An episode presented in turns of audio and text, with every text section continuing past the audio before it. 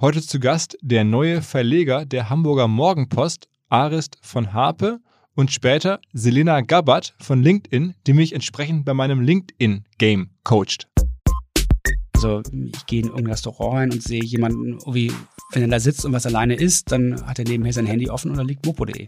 So, also von daher, da mache ich mir gar nicht so die, so die großen Sorgen. Und wir werden natürlich auch jemanden, der der es noch nie gewohnt war, eine Zeitung zu lesen, die werden wir auch nicht, auch nicht dazu kriegen, eine Zeitung zu kaufen. Ich persönlich glaube auch, dass, das, dass, die, dass die gedruckte Zeitung so ein bisschen ist wie eine Schallplatte. Wir verkaufen 30.000 Zeitungen am Tag und erreichen online 600 bis 800.000. Das ist natürlich schon eine totale Verschiebung, aber wir müssen mit dem Digitalen auch einfach mehr Geld verdienen. Herzlich willkommen beim OMR Podcast mit Philipp Westermeier. Heute Doubleheader Podcast mit zwei Gesprächen. Das erste mit Arist von Harpe. Der hat eine sehr erfolgreiche Digital-Business-Karriere gemacht, war mal bei BCG und dann hat er Facelift mit den Gründern zusammen aufgebaut, es wurde später verkauft an, an Dumont, war dann bei Xing, hat die Vermarktung aufgebaut. Und auf einmal kommt die News, dass Arist von Harpe die Hamburger Traditions- Zeitung Mopo, also die Hamburger Morgenpost, kauft. Das war zwar schon klar, dass die zum Verkauf steht und ähm, auch hier wieder der, der Dumont Verlag wollte die ähm, gerne verkaufen und es wurde halt viel spekuliert und auf einmal ist der Arist der neue Besitzer, der neue Eigentümer, der neue Verleger. Eine Wahnsinnsgeschichte. Warum hat er das gemacht?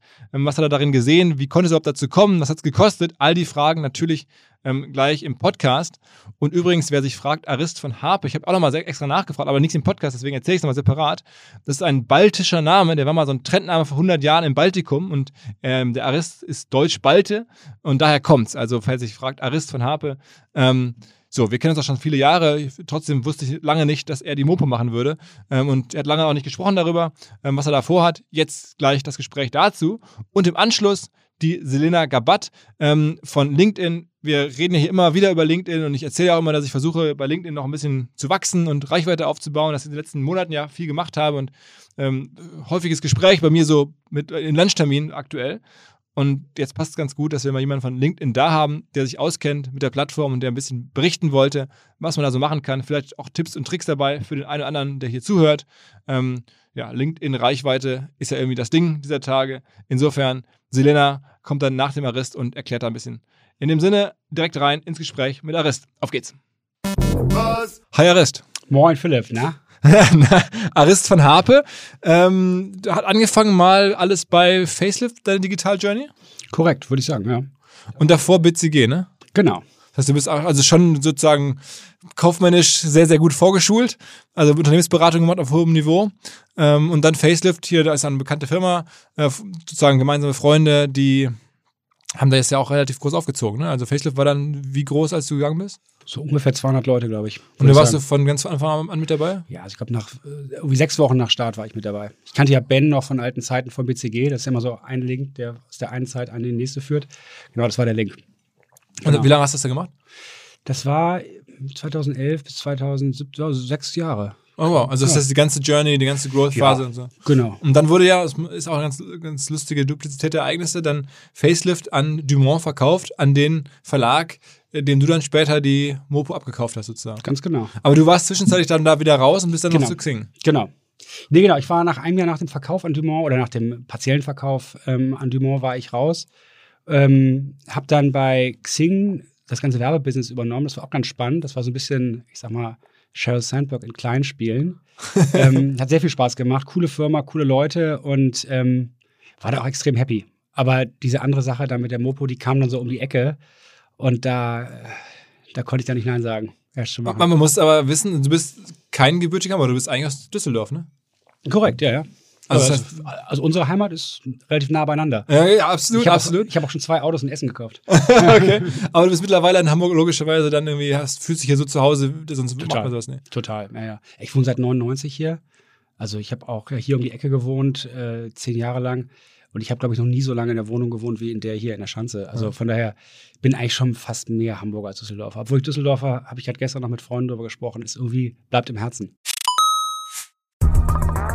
Weil die Kolleginnen und Kollegen von Instaffo, also der Jobplattform für den Tech- und Sales-Bereich, von der ich hier schon häufiger berichtet habe, mittlerweile bei uns doch groß engagiert sind hier im Podcast. Ihr hört immer wieder hoffentlich von Instaffo. Deswegen habe ich die Kollegen vor kurzem mal selber persönlich kennengelernt und war wirklich sehr angetan. Sie haben mir dazu erzählt, es gibt eine neue Finanzierungsrunde in die Firma. 10 Millionen werden da investiert. Das ganze Thema wird also immer relevanter. Daher nochmal hier mit Nachdruck der Hinweis, wer Menschen sucht im Bereich Tech und Sales, denkt an Instaffo. Die haben da scheinbar wirklich eine neue magische Soße gefunden, wo sie über ihre Plattform ein automatisiertes Matchmaking zwischen Arbeitnehmer und Arbeitgeber ermöglichen. Und das ist im direkten Marktvergleich dreimal effektiver, was die Quote von Bewerbung zu Einstellung angeht. Hilft natürlich auch, dass sie bereits über 100.000 passende Talentprofile auf der Plattform haben und dass man sehr, sehr schnell ins Gespräch kommt. Innerhalb von 48 Stunden bewerben sich die ersten Talente bei den Arbeitgebern oder man kann sogar als Arbeitgeber einer vorselektierten Gruppe an Talenten aktiv eine Nachricht schicken oder sie zum Chatten einladen, um sich noch schneller kennenzulernen und zu prüfen, könnte das passen. Also nicht nur ich und die Geldgeber offensichtlich glauben an Instaffo, sondern auch mittlerweile über 1800 Firmen, darunter O2, RTL, HelloFresh, MyPoster, viele, viele weitere. Instaffo ist auf OMR Reviews bestbewertet 4,8 Sterne in der Kategorie Recruiting Plattform. Firmen, die nun Instaffo ausprobieren möchten, sehr gerne. Ihr spart außerdem 500 Euro auf die erste Besetzung, wenn ihr euch anmeldet über Instaffo mit Doppel-F instaffo.com slash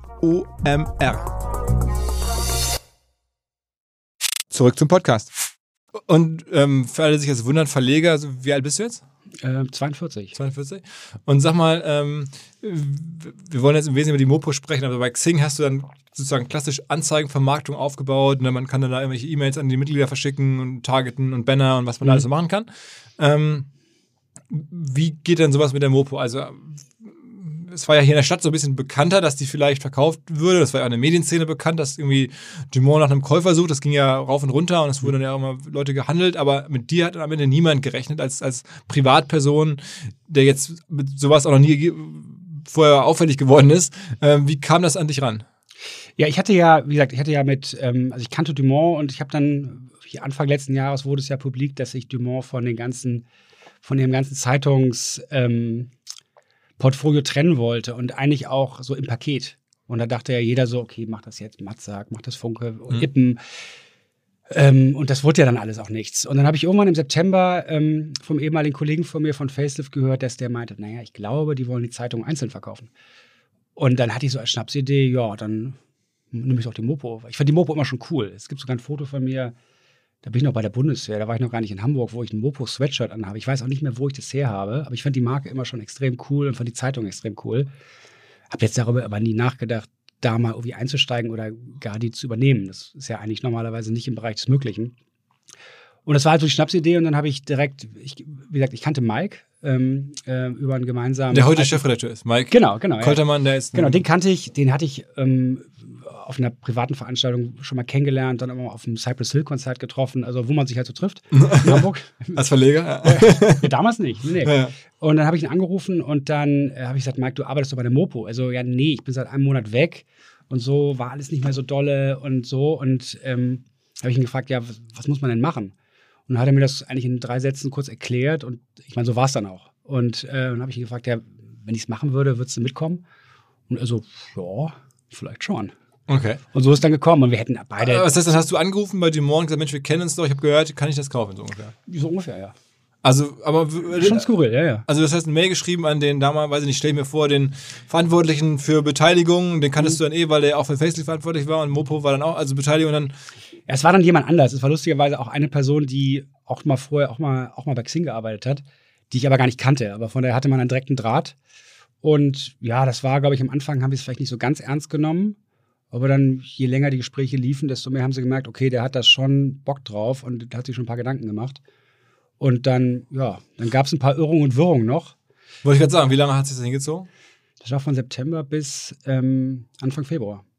Was ja noch geht, also dann Was geht, ein halbes ja, ja, Jahr ist ja nicht ja, so ja, ja. Aber es hat so ein paar Volten genommen. Es war ja erst, also bis Weihnachten dachte ich so, okay, das, der Ball läuft ins Tor, dann wieder nicht. Dann war es im Januar ging es weiter, dann war aber noch ein anderer Bieter mit dabei. Dann war es eine andere Situation. Und ähm, dann ist es ganz kurzfristig. Also im Endeffekt den finalen Deal haben wir innerhalb von fünf Tagen zusammengeklöppelt. Das war schon Und was muss man für so eine Sache bezahlen? äh, sehr bezahlbar, sag ich mal. Ich habe natürlich großen Aufwand gehabt, aber es war jetzt kein großer Preis. Also einer, den ich mir leisten konnte. Also du bist jetzt auch nicht Erbe und nicht irgendwie Nö. jemand, der irgendwie schon äh, Millionen rumliegen hatte, sondern du warst jetzt ja angestellter Manager bei diesem Unternehmen. Genau. Das heißt, du hast dann irgendwie das gespart, was man da vielleicht so spart, irgendwie, sag ich mal, wenn es gut läuft, 100.000, 200.000 Euro oder sowas. Und dann, Ja, so. Ja. und dann hast du, mit diesem Geld konntest du das machen. Ja. War, okay. Ja. Das heißt, du hast dir dann Investoren gesucht, die Hintergrund, die dich finanzieren? Nö, das haben wir alles so gelöst. Zusammen mit, zusammen mit Dumont. Also Dumont war ja auch, hatte ja auch ein großes Interesse daran, dass es danach funktioniert. Und so, da gibt es ein bisschen Darlehen. Mhm. Krass. Ja. Krass. Also, es ist ja, Ja. also das heißt, diese Chance hätte jeder andere auch ergreifen können, rein theoretisch. Eigentlich schon, ja, total, absolut. Es gab Hast du- ja auch andere, ich meine, es gab ja auch andere Interessenten, die ich sage. Aber irgendwie sind die da nicht zum Zuge gekommen. Es ist ja immer eine Mischung aus, was für einen Eindruck macht jemand. Ähm, also, ja. Und ich meine, es ist natürlich klar, wenn du normalerweise mit anderen Bietern rumhantierst, die sag mal, aus der Branche kommen, die große Firmen sind, die große Konzerne sind, und dann kommt so ein Privathansel an wie ich, Ja. sag ich mal, Ja. was ich ja bin Ja. ähm, dann ist ja immer das schwierig zu evaluieren. Kann der was, taugt der was? Ich, mein, ich sag mal, dadurch, dass ich die Kollegen von Dumont schon kannte und die mich schon mal erlebt hatten und wussten, okay, der ist prinzipiell vertrauenswürdig. Ich meine, ich mein, es hätte auch irgendein, irgendein Hallodri kommen können. Und was ich gehört habe, waren auch relativ viele, kamen da an, mit irgendwelchen komischen Ideen, die wurden dann aber abgeblockt. So, Okay, aber das heißt, man, man kann nicht sagen, dass diese Chance jetzt nicht auch vielen anderen offen gestanden hätte. Wenn du das jetzt, da werden wir nicht drüber reden, nach vorne drehst und damit Geld verdienst, dann hast du wirklich äh, das, das äh, aus dem Nichts gemacht. Ja, ja. Nee, ich meine, es ist ja total antizyklisch. Ich meine, weil ich, also ich weiß noch, als ich meiner Mutter das erzählt habe, zu sagen, ich überlege, die Mopo zu übernehmen. Und dann meinte meine Mutter, nein, mach das nicht. Und so, du weißt doch, Print äh, wird nicht weitergehen, es geht alles digital. Und ich so, ja, ganz so einfach ist es auch nicht. Musst du so und so sehen. Ähm, ist natürlich antizyklisch ist auch eine Wette. Ne? Also ich meine, so, es ist, also keiner weiß, was in ein paar Jahren ist. Ähm, ich sehe die Zeichen schon so, dass sie dafür passen. Ähm, Aber sag mal, was hat dich denn überzeugt? Also ich meine, wa- wahrscheinlich würde ich auch in einigen Aspekten wie deine Mutter reagieren und sagen, also das ist jetzt auf jeden Fall mal unwahrscheinlich, dass jetzt viel mehr Menschen in Zukunft äh, das Printexemplar kaufen, also Mhm. in den nächsten fünf, sechs, acht Jahren. Ja, ja, ich würde, also meine Wahrnehmung, ich, sag, ich war ja vorher nicht in der Zeitungsbranche, aber meine Wahrnehmung als Leser oder als einer, der sich mit der Branche interessiert auseinandersetzt, würde ich mal sagen, ist schon immer das gewesen, Printauflagen gehen runter und in dem Zuge wird dann irgendwie gespart. Und es wird auch oft an der Qualität gespart. Und dann wird immer gesagt, ja, online, das ist das große Allheilmittel, weil da geht alles hin. Und die Zahlen sagen das ja auch. Aber die Lösung, gerade Online-Journalismus, ist ja auch oft so, oder wenn man sagt Online- Online-Journalismus, Printjournalismus, ist Printjournalismus der, wo Qualität dahinter steckt und online ist einfach nur irgendwelche, irgendwelche Clickbaiting-Headlines mit wenig Substanz. Und das war auch der Weg zum großen Teil auch, den die Mopo dann zu dem Zeitpunkt auch gegangen ist. Und ich glaube ehrlicherweise st- stark an so eine Marke. Und die, und die Mopo ist eine extrem starke Marke. Und dass man dafür was tun muss. Und da kann man auch auf den ganzen verschiedenen Kanälen dann auch erfolgreich sein. Nicht? Und man muss halt das Thema, das Thema online nicht nur über Reichweite fahren. Ne? Weil Reichweite ist, wenn du jetzt nur programmatische Werbung dir reinziehen willst, dann ist die Marke, die du selbst hast, vollkommen wurscht. Ne? Ich meine, ich sag mal, eure Werbekunden, die kommen ja auch nicht rein, weil ihr so und so viel Messebesucher habt, sondern weil ihr seid eine Marke. Mhm. Und so ist die Mopo auch eine Marke. Mhm. Und ich glaube, das, ich glaub, das steht zuerst. Und du musst halt auch klar machen, dass du das Produkt im Wesentlichen zuerst mal für den Leser machst. Und wenn es, und wenn es bei denen erfolgreich ist, dann kommen die Werbekunden auch. Nicht? Und dann musst du neue, neue Werbeformate entwickeln, neue Konzepte haben. Gibt es ein paar neue Werbeformate, die du dir schon ausgedacht hast? Ich meine, du bist ja, da hast du ja nun Erfahrung mit. Ja, ich habe eins, habe ich von dir kopiert. Und zwar? Podcast. Ah, Genau. okay. Wir haben jetzt fünf verschiedene Podcasts. Ja. Oder vier, genau. Und ähm, fünfter ist ein Pipeline. Und ähm, die kommen. Und ähm, ja, das ist spannend. Ist auch ein spannender Markt, da reinzugehen. Komplett neu, ist auch für die Mannschaft der Mopo neu. Aber da ist großer Enthusiasmus da, das zu machen. Hm. Und sonst noch andere Sachen, auch so im Heft selber. Ich, meine, ich, ich bin ja regelmäßiger Mopo-Leser, hab gesehen, ihr habt jetzt auch, ein, weiß nicht, macht da Plakate rein Mhm. und Poster und alles mögliche. Habt ihr die Auflagen verändert? Beschreibt Mhm. mal so ein bisschen, was ihr noch so an Anpassungen vorgenommen habt. Ja, es ist im Wesentlichen genau das Thema Auflage, was wir gemacht haben. Wir haben ein neues Wochenendprogramm. Ähm, vorher gab es normale Samstagsmopo, die war so wie die auch in der Woche, so ein bisschen, so ein bisschen mehr schon Richtung, was man am Wochenende so machen kann, aber ein bisschen wenig noch so Struktur und, und Konzept. Und dann gab es eine Sonntagsausgabe und es war jetzt nicht so wie von anderen Produkten so ein komplett anderes Produkt, sondern es war so ein bisschen größer vom Format. Ähm, und die Inhalte wirkten teilweise ein bisschen so zusammengewürfelt. Und da haben wir gesagt, lass uns doch lieber eine, also lieber eine Ausgabe machen fürs Wochenende und die richtig gut machen und da richtig viel reinpacken und da dann auch entsprechend den Preis auch anpassen. Und das machen wir jetzt seit ja, knapp einem Monat und bisher funktioniert das super. Und wie ist der Breakdown der Erlöse aktuell? Ist, aber Print ist also, also der, der Kioskpreis oder der, der Einzelverkaufspreis ist nach wie vor wichtig. Ähm, ja, total. Also wir machen, ich würde sagen, also im letzten Jahr, dieses Jahr kann ich jetzt, aber wird wahrscheinlich ähnlich sein. Ähm, wir machen ungefähr drei Viertel, hängt immer noch am Heft dran. Okay. Also das ist schon. Also He Heft erlöst, auch nicht nur im Heft Nee, Heft insgesamt. Heft insgesamt, aber da sind auch die Hefterlöse, die Heftverkaufserlöse sind schon der, sind schon der große Treiber. Mhm. Ja, das ist ganz anders als früher. Also früher war es genau andersrum. Da gab es ja, ich hatte mal, da gab's ja diese ähm, erotischen Seiten hinten in der Mopo, das weiß ich noch, weil die auch mal zu Gruner und Jahr gehörte, ganz Ja, früher. ja. Und als ich bei Gruner anfing, da war die schon nicht mehr bei, da gab es noch alte Unterlagen und ich war neugierig, habe mir das mal angeguckt. Und dann stand drin, dass irgendwie die Mopo, ich glaube, ein Großteil der Erlöse oder der, der, Ergebnisse, wenn man so drunter bricht, kam dadurch, dass da so diese ganzen Prostituierten geworben Ja, haben. ja, total. Ähm, so Total. auf so mehreren Doppelseiten und dann hat das irgendwie jede Anzeige 200 Euro, dann hattest du da, weiß ich nicht, so ein paar hundert Anzeigen drin. Ja, total. Und dann jeden Tag. Und das Ja. war so krass, ey. Das, das war die absolute Money Machine. Also es geht die Legende rum, dass früher mit den Einnahmen die gesamten Gehälter bezahlt wurden. Da gab es ein kleines Verkaufsbüro, noch irgendwie in St. Georg, glaube ich. Und da kam. Und da sind dann die Prostituierten wirklich hingelaufen? Hin, haben 50 Mark auf den Tisch gelegt und gesagt, hier Anzeige rein, fertig. Ja. Und das Geld wurde dann bar. Ist mein Wahnsinn. so eine, Cashmaschine allerersten Ja, ja, total. Aber ich meine, damals war das natürlich auch in Summe waren Verlage natürlich Unternehmen, die eine Margenstärke hatten und die haben natürlich das Geld kam rein, ging wieder raus, natürlich ganz anders als heute. Ne? Also wir gucken heute viel mehr auf den Euro drauf, aber damals war, kamen solche Erlöse einfach so rein. Ne? Wie viel Umsatz macht ihr dieses Jahr? Was glaubst du? Ja, so um die 15. 15 Millionen. Ja. Okay. Okay. Und das ist, das ist jetzt sozusagen äh, schrumpfend, also war das letztes Jahr mehr? Nee, das ist ungefähr gleich, würde ich sagen. Und kriegt man da eine Bewegung nach oben hin in den nächsten Jahren? Doch. Ja, dafür bin ich da. Ich meine, also. Also du bist nicht nur für Kosten offensichtlich da und Umstellung, Nee, sondern überhaupt nee, nee. Aber, ich, aber wie gesagt, es ist kein, natürlich keine Story, wo man jetzt sagt, also es ist nicht so ein typisches Startup, wo man sagt, wir bauen das jetzt auf und dann kommt jetzt Series A Investment und dann machen wir es größer und dann so überhaupt nicht. Wir wollen einfach, dass es funktioniert. Wir wollen eine gute Zeitung machen für die Stadt und die muss natürlich, also die muss finanziell funktionieren. Punkt. Und darum geht's. Mhm. Sie muss aber schwarze Zahlen schreiben, aber wie groß, das ist mir ehrlich gesagt. Und glaubst du, dass ähm, man irgendeine, also was für eine Rendite kriegt man denn hier da so hin auf Dauer? Also ich meine, früher war es ja wirklich durchaus ähm, 30, vielleicht sogar 40 Prozent möglich im, im Printbereich. Das ist jetzt nicht mehr so logischerweise. Es ist jetzt, da habe ich gar keine Zielgröße, ganz ehrlich. Also für mich geht es erstmal darum, jetzt den Laden äh, sag mal, jetzt äh, vollumfänglich so umzubauen, dass er dauerhaft Geld verdienen kann und dass wir einfach so einen Puffer haben überall. Also das ist für mich, ich habe da jetzt gar nicht große betriebswirtschaftliche Ziele, ehrlicherweise. Also außer, ehrlich. außer, außer irgendwie schwarze. Null. Genau, es muss funktionieren. Also ein bisschen mehr schwarze Null wäre schon gut. Ne? Ja. Wollen ja auch mal in Themen investieren. Aber ähm, das ist ein, ist ein Blatt aus Hamburg für Hamburg und soll hier auch, also ich sehe jetzt da keine, jetzt kein Wachstum außerhalb von Hamburg oder irgendwas. Ne? Aber du machst trotzdem eine Vermarktung auch national, ne? Ja, klar, total. Also das heißt, du brauchst auch schon dann irgendwie die, die Werbebudgets zumindest von äh, Brands, die jetzt nicht nur Hamburg äh, Klar. adressieren. Ja, ja. Nee, ich, also ich sage ja immer, oder so ein interner Spruch, willst du Hamburg, brauchst du Mopo. Das gilt natürlich sowohl für Leser als auch für Werbetreibende.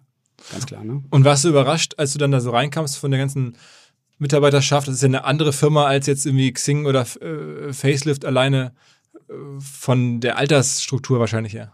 Ja, das, ja, das total. Also ich meine, wir haben jetzt, ähm, wir haben eine Dame äh, bei uns, die ist 18. Ähm, Okay. Und ähm, wir haben auch Leute, die sich jetzt schon in Rente verabschieden. So, also das gibt's alles, das hatte ich vorher auch nicht. Und ich finde es ehrlicherweise total cool, weil es natürlich auch, wie gesagt, wir haben jetzt ja, also das Publikum der Mopo ist nicht komplett deckungsgleich mit jetzt eurem Publikum, sondern wir sind, wir sind für Hamburg, aber da innerhalb von Hamburg wirklich für alle. Und früher hat man ja gesagt, so, also Mopo findet statt äh, sowohl auf der Werft als auch im Hörsaal. Werft ist jetzt weniger geworden, was es auch weniger gibt, aber ähm, aber das ist ja schon prinzipiell der Anspruch. Und äh, deswegen ist verschiedene Altersgruppen ist total wichtig. Und ähm, ja, also der wesentliche Unterschied neben dem Alter war aber auch das Thema, dass da Leute arbeiten, die ja wirklich Überzeugungstäter sind. Als Journalist wirst du ja nicht heutzutage aus Gründen, dass du sagst, ich möchte mal die und die große Karriere machen und so viel Geld verdienen und sowas. Das ist nicht. Dann geht man, glaube ich, in andere Branchen. Aber das ist ja, man macht es aus Überzeugung, weil man es richtig findet, weil man wirklich Spaß dran hat. Und ich habe da ganz viele Kollegen, die machen echt den Traumberuf. Mhm. Und das finde ich, ist für mich Und total Wie, befriedigend. wie viele Leute arbeiten da? 75 im Sommer. Okay. Mhm. Und waren die dann so entspannt, als du da ankamst und dann dachten die, ich meine, wer ist der Vogel jetzt hier so, der, der jetzt von Xing kommt? Oder war das, ging das schnell, dass du dich da sozusagen akzeptiert wurdest? Na, ich glaube, am Anfang ging es gar nicht so sehr um mich, wer das, also wer da jetzt kommt, sondern im ersten Sinne darum, und in erster Linie eigentlich darum, dass es überhaupt weitergeht, weil das stand ja auch zur Diskussion, dass es komplett, irgendwie komplett zu Ende ist mit der Mopo. Und dass das abgewendet wurde, da kam jetzt jemand an und ja, ich wurde nett empfangen da, muss man schon sagen. Und es hat sich jetzt in den letzten, ich bin jetzt ein halbes Jahr fast da. Ich glaube, Ende der Woche ist es, glaube ich, noch ein halbes Jahr her, dass wir, ähm, dass wir da wirklich angefangen haben. Ähm, nö, das funktioniert, also gut. Und natürlich dann brutale Phase sofort mit Corona. Ja, total. Ich meine, wir waren da und wir haben dann noch überlegt, Mike und ich, dass wir dachten, haben so ersten so einen kleinen Willkommenabend gemacht mit so zwei Kisten Bier und so und dachten, okay, jetzt müssen wir ab jetzt die Mopo total irgendwie total öffnen und, und öfters mal abends Partys machen, Leute einladen aus verschiedenen verschiedenen Bereichen, aus Politik, aus Kultur, von anderen Medien etc., Leser einladen, dass wir das irgendwie so alle zwei Wochen so einen kleinen Joe Fix machen. Ja, und dann war irgendwie zehn Tage später mussten wir, also saßen wir da, glaube ich, in Summe zu sechs teilweise und haben die Zeitung eben komplett aus dem Homeoffice raus produziert. Wie, wie viele Hefte verkauft ihr aktuell am Tag? Knapp 30.000, also unterhalb von 30.000. Also das, genau. Okay, aber das ist stabil. Das hat, ähm, mit dem Lockdown hat das einen Schritt nach unten gemacht. Hm. Ich meine, da waren 300 Verkaufsstellen zu. Ähm, das hat sich jetzt wieder erholt. So, und jetzt sind wir da eigentlich stabil gerade. Ich Okay. meine, aber die großen Trends muss man natürlich dann auch über die Zeit sehen, weil es ist ja nicht so, dass, dass das so im Wochentakt hoch und runter geht. Das ist ja relativ stabil. Und wie gesagt, aber deswegen ist Marke wichtig. Wir müssen eben der Marke entsprechend auch die Qualität liefern. Und da sind wir, also da geben wir, würde ich sagen, ich kann es jetzt nicht wirklich vergleichen mit vorher, aber wie, wie der Grad der Mühe war, aber wir geben uns extrem viel Mühe, eigentlich auf allen Kanälen wirklich ein perfektes Produkt, also ein für uns perfektes Produkt abzuliefern, was dem Markenversprechen auch, auch gerecht wird. Und damit, ich glaube, darüber gewinnst du auch langfristig Leute. Also wir starten jetzt auch im, im September wieder äh, Großkulturprogramm. Das haben wir, wurde eingestellt, weil es sich aus reiner so Performance-Klickzahl-Sicht sich nicht so gerechnet hat, dass wir überhaupt Kulturberichterstattung machen. Aber es schafft bei ganz vielen Lesern einfach Nähe zur Marke. Und also Mike und ich hatten eh Bock auf das Thema Kultur. Also er kommt ja aus dem, aus dem Musikjournalismus, ich bin auch totaler Musikfreak. Von daher war es so nah, also es lag nah, das zu machen. Und ich spüre jetzt auch bei ganz vielen Lesern, denen wir das schon erzählen, dass wir jetzt bald Kulturoffensive machen mit Mopop, eigenes Vertical machen wir dafür. Und so, dass da extrem viel Liebe kommt. Und also gerade weil wir das machen. Weil gerade Kultur ist ein Thema, das ist ein Leidenschaftsthema. Wie, wie viel Prozent der Inhalte lasst ihr euch anliefern und wie viel macht ihr selber? So einem Heft, wenn man so Mittlerweile machen wir fast alles selber. Also wir haben natürlich ein paar freie Autoren, die so. aber auch die überregionalen Nachrichten und so? nee, die kommen, äh, die kommen vom RD. Okay, Genau. Das heißt, die kauft ihr zu. Genau, aber was wir geändert haben, war zum Beispiel der, der Panoramateil, der kam, ähm, der kam bis Mai noch aus, noch aus Köln. Der war, der war gemacht für den Express und die Kollegen dort haben den gemacht und auch bei uns druckfertig angeliefert. Äh, und auch die Online-Stories dazu. Und ähm, das sind natürlich Inhalte, die passen wahrscheinlich gut, gut zum Express. Und jetzt kann man sagen, Express ist Boulevard, Mopo ist Boulevard, aber ich meine, so einfach ist es nicht. Und das machen wir jetzt selbst mit dem eigenen Team. Ähm, Miriam Kahn, die war früher, ähm, war früher schon bei der Mopo, war dann, war dann länger beim Stern, ist wieder zurückgekommen und die und ihr Team, die machen das, also jetzt mit extrem viel Inbrunst und das ist super. Also ich finde, das ist fast, also ist eigentlich so eine Seite, eigentlich fast die zweite Seite. Wenn du das Heft umdrehst und da die Story, die auf der letzten Seite drauf ist, siehst, schon cool gemacht, diese ganzen Panoramasachen. Ist ja auch spannend, was du da für Themen aufgreifst. Ich meine, Panorama ist ja alles aus der ganzen Welt. Da hast du ja jeden Tag hunderte Stories, aus denen du auswählen kannst, die du dann auch auf deine Art und Weise drehen kannst und machen kannst. Das ist schon cool. Wie relevant ist, sind die Sportvereine? Also der HSV insbesondere, ist das für euch? Hängt auch- Total. Ist Total schon- relevant. Total relevant. Ja, ja. Nee, wir haben, ähm, wir haben ja auch ein eigenes ähm, Fußball- oder zwei eigene Fußball-Verticals. HSV 24 und St. Pauli 24. Und St. Pauli 24, äh, sorry, HSV 24, das gewinnt auch jedes Jahr einen Preis, weil es äh, die größte Reichweite hat. Es gibt, es gibt kein Fußballportal, also kein vereinsspezifisches Fußballportal in Deutschland, was so viel Reichweite hat wie wir. Und das ist krass. Ich meine, wir sind, wir sind jetzt aktuell ein Zweitligaverein. Aber ist das für euch sozusagen ein Abstieg des Vereins? Heißt auch für euch sofort weniger Umsatz, weil Nee, das würde ich jetzt nicht sagen. Es war auch, ich meine, es war auch ganz spannend zu sehen, ähm, als der Lockdown kam und es natürlich fußballmäßig jetzt wenig News waren. Nicht? Und wir hatten dann im Heft auch einfach weniger drin. Sonst normalerweise sind da, sind da viel mehr Seiten, hatten wir, glaube ich, zwei Seiten drin mit so ein paar kleinen News. Ähm, ähm, das HSV-Vertical, da ist die Reichweite ist ein bisschen nach unten gegangen, aber nicht stark. St. Pauli viel stärker. Also die haben sich dann, die Fans haben sich eher, würde ich sagen, abgewandt vom Verein, als es die HSV-Fans gemacht haben. Und- das hat mir auch nochmal klar gemacht, wie stark HSV-Fans wirklich HSV-Fans sind. Ja. Das ist schon, also das ist Aber das heißt auch, früher hatte ich immer das Gefühl, hat mir auch jemand erzählt, dass auch die Auflage, die, wenn der Verein schlecht spielt, dann haben auch viele Leute einfach keinen Bock, die Zeitung zu lesen. Und wenn da drin steht irgendwie alles scheiße, dann kaufen sie die einfach nicht oder, oder lesen einfach auch nicht. Während wenn er gut spielt, dann wollen es alle lesen und alle mitfeiern, gefühlt. Und deswegen die ganzen Jahre des Siegtums beim HSV in der, in der, in der ersten Liga und so, das muss wohl auch für die Auflage, so hatte ich es gehört, von, von Regionalzeitungen nicht gut gewesen sein. Das, da habe ich jetzt noch gar keine Datenpunkte zu. Ich meine, wir hatten, ich meine, wir haben jetzt, wir haben jetzt, oder ich habe jetzt gestartet, ähm, zum Zeitpunkt, als Fußball erstmal vorbei war und dann fingen die Spiele wieder an. Jetzt war lange Sommerpause, jetzt geht's wieder los bald. Also, das kann ich noch gar nicht sagen. Verfolgst du was, was generell so Boulevard, da ist ja ein Bild, das, das größte schlechthin in Deutschland und ja auch nicht unumstritten. Ähm, hast du da eine Sicht drauf, so wenn du beobachtest, was da für Diskussionen in den letzten Wochen nochmal verschärft so geführt wurden? Ja, ja, also klar beobachte ich das. Ähm, ich finde es aber auch ehrlicherweise spannend, das Thema, also was heißt eigentlich Boulevard? Also sind wir eigentlich Boulevard?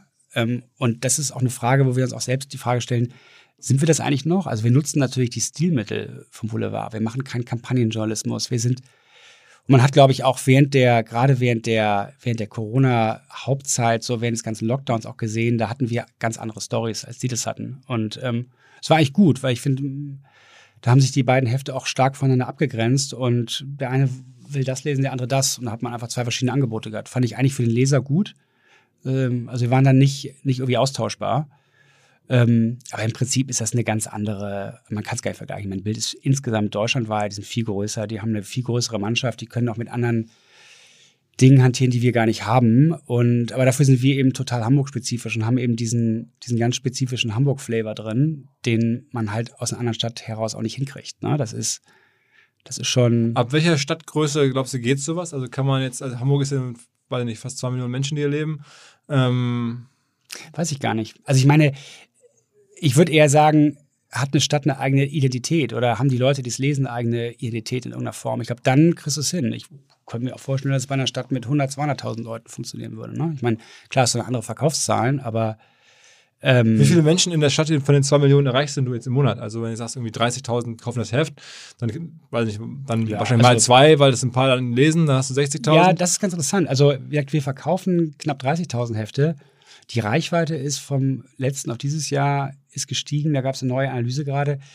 Also unser Heft, also jedes Heft bei uns wird im Schnitt von zehn Leuten gelesen. Von zehn? Zehn, ja. Wir haben eine Reichweite von 310.000 Wie kann das sein? Weil die dann alles, weil das dann. Ja, guck mal hier um die Ecke. In jedes, ich meine, in, Café, jedem, ja. in jedem Café, in jedem, in jedem Schnellimbiss hier um die Ecke liegen ein bis zwei Hefte rum, manchmal auch drei. Und kannst du überlegen, wie viele Leute da jeden Tag reingehen. Also die, die Art der Messung ist mir nicht ganz klar, wie sie es machen, aber ehrlicherweise scheint mir nicht ganz unwahrscheinlich. Von daher also ist die Printreichweite schon extrem hoch und online haben wir, ich meine, wir haben zwischen 600 und 800.000 Unique Visitors bei uns auf der Website am Tag. Also eine Million Visits am Tag. Und das ist natürlich schon, also wir sind mit Abstand das, das reichweitenstärkste Portal hier in Norddeutschland Aha. für Lokal-News. Also da kommen andere, auch unsere unsere Konkurrenz aus Hamburg, die sind da digital deutlich. Also muss man ja sagen, ne, ja. Ne, da haben wir nun auch eine hohe Freundschaft ja, zu den Kollegen vom Abendblatt. Der Wilke auch. Äh, äh, Habt ihr schon mal gesprochen? Kennt ihr euch so zwischen Abend und Die haben es einfach noch nicht so richtig geschafft. Musst du mal machen, dann kann ich ja, dir empfehlen. Ja, klar, total. Nee, ich meine, das ist ja auch das Lustige, dass in einer Medienstadt, noch? Ja, gerne, gerne. Ähm, dass in einer Medienstadt wie Hamburg, wo so viele wichtige Verlage sitzen und ähm, auch Medienformate sitzen, ähm, ihr hier sitzt, dass es eigentlich ja nur zwei echte Lokalzeitungen gibt. Das finde ich, das ist ja in anderen Städten, in Berlin zum Beispiel ganz anders. Also da gibt es viel weniger Überregionales und ganz viel Lokales, die, aber ich meine, da haben wir fünf oder sechs Zeitungen da. Das ist halt schon, ähm, ist halt schon was anderes. Beobachtest du, was die, sagen wir mal, globalen Digitalstars, Jeff Bezos und, und solche Leute, die haben ja auch alle Zeitungen gekauft, aber aus anderen Motiven wahrscheinlich. Ja, andere Motive, ja, etwas andere Größenordnung würde ich sagen. Nee, also ich, ich glaube, das Wichtige ist, klar schon gucken, was global passiert. Das machen wir auch, aber im Wesentlichen jetzt aktuell haben wir super viele Hausaufgaben hier intern zu machen die wir auch alle gerade machen und ähm, sind da gerade so in so einem. Hast du dich mit den Leuten ausgetauscht, die das in Berlin gekauft haben? Die, die nee, noch nicht. Nee, habe ich noch, auch noch gar nicht geschafft. Wie gesagt, ich war auch seit. Berliner Verlag und so. Genau, nee, ich war seit letztes Jahr November auch nicht mehr in Berlin. Also ich meine, war irgendwie, also meine Frau war dann ab Herbst auch hochschwanger. Wir haben ja kurz vorm, kurz vor der Übernahme der Mopo haben wir noch, noch das dritte Kind bekommen und dann das und dann hier Mopo und Lockdown und so. Das ist, man ist auf einmal so total lokal, hyperlokal. Okay. Mache okay. ich ja bald wieder. Und, und wie willst du denn an, an junge Zielgruppen rankommen? Also ich meine, das ist ja die Frage, die man jetzt nicht nur unternehmerisch hat, sondern auch gesellschaftlich. Also mhm. man muss ja irgendwie, glaube ich, schon die jungen Leute für Journalismus begeistern, oder zumindest für sinnvolle Informationen, nicht als nur irgendwelchen äh, verwirrten Social-Media-Kram. Also ähm, wie schafft man das? Bist du jetzt bei, seid ihr jetzt bei TikTok oder bei Instagram oder was macht ihr? Ja, wir machen viel Facebook, wir machen auch Instagram, sind wir auch schon relativ stark, TikTok noch nicht, aber ist auch eine Frage, die ich mich echt oft, also ich habe selbst noch gar nicht so richtig äh, verstanden. Ich meine, bin jetzt auch vom Alter her nicht die typische Zielgruppe dafür und war bei diesen ganzen Sachen auch nicht der Erste. Ich habe, glaube ich, Instagram auch echt spät gestartet. Facebook 2008, das ist, würde ich sagen, so Durchschnitt vielleicht, jemand so von meinem Alter. Ähm, nee, ich meine, wir haben in allen Altersgruppen mit mit unserem Online-Angebot schon total, total große Reichweite. Wie gesagt, also ich gehe in irgendein Restaurant rein und sehe jemanden, wie, wenn er da sitzt und was alleine isst, dann hat er nebenher sein Handy offen und da liegt mopo.de. Also das ist, das ist jetzt schon, das ist schon super. Ähm, so, also von daher, da mache ich mir gar nicht so die, so die großen Sorgen. Und wir werden natürlich auch jemanden, der, der es noch nie gewohnt war, eine Zeitung zu lesen, die werden wir auch nicht, auch nicht dazu kriegen, eine Zeitung zu kaufen. Das ist dann auch eher ein Anachronismus für viele Leute. Das ist vollkommen klar. Jetzt ist es für uns aktuell noch ein wichtiges Thema und ich, ich persönlich glaube auch, dass, das, dass, die, dass die gedruckte Zeitung so ein bisschen ist wie eine Schallplatte. Also als ich, als ich meine erste Musik gekauft habe, da kostete eine, eine Schallplatte 20 Mark und eine CD 30 Mark. Da war das noch so, noch so teurer. Und wenn ich jetzt hier zu Zardos gehe, da kostet die CD 8 Euro und die Schallplatte 22 Euro. Das ist und wird wahrscheinlich mehr verkauft als die CD. So. Ist natürlich in Summe nicht mehr das große Thema. Ne? Also ich meine, wie gesagt, wir verkaufen 30.000 Zeitungen am Tag und erreichen online 600 äh, bis 800.000. Das ist natürlich schon eine totale Verschiebung. Aber wir müssen mit dem Digitalen auch einfach mehr Geld verdienen. Ne? Und wie geht das? Also Anzeigen und auch Paid? Ja, genau, das beides. Genau, an den beiden, an den beiden Stellschrauben sind wir gerade dran. Ne? Also, Aber Paid gibt es ja noch gar nicht. Nee, noch gar nicht. Noch nicht. Und macht er selber oder nutzt er eine Software oder wie wollt ihr das machen? Da sind wir gerade dabei, das zu bauen, genau.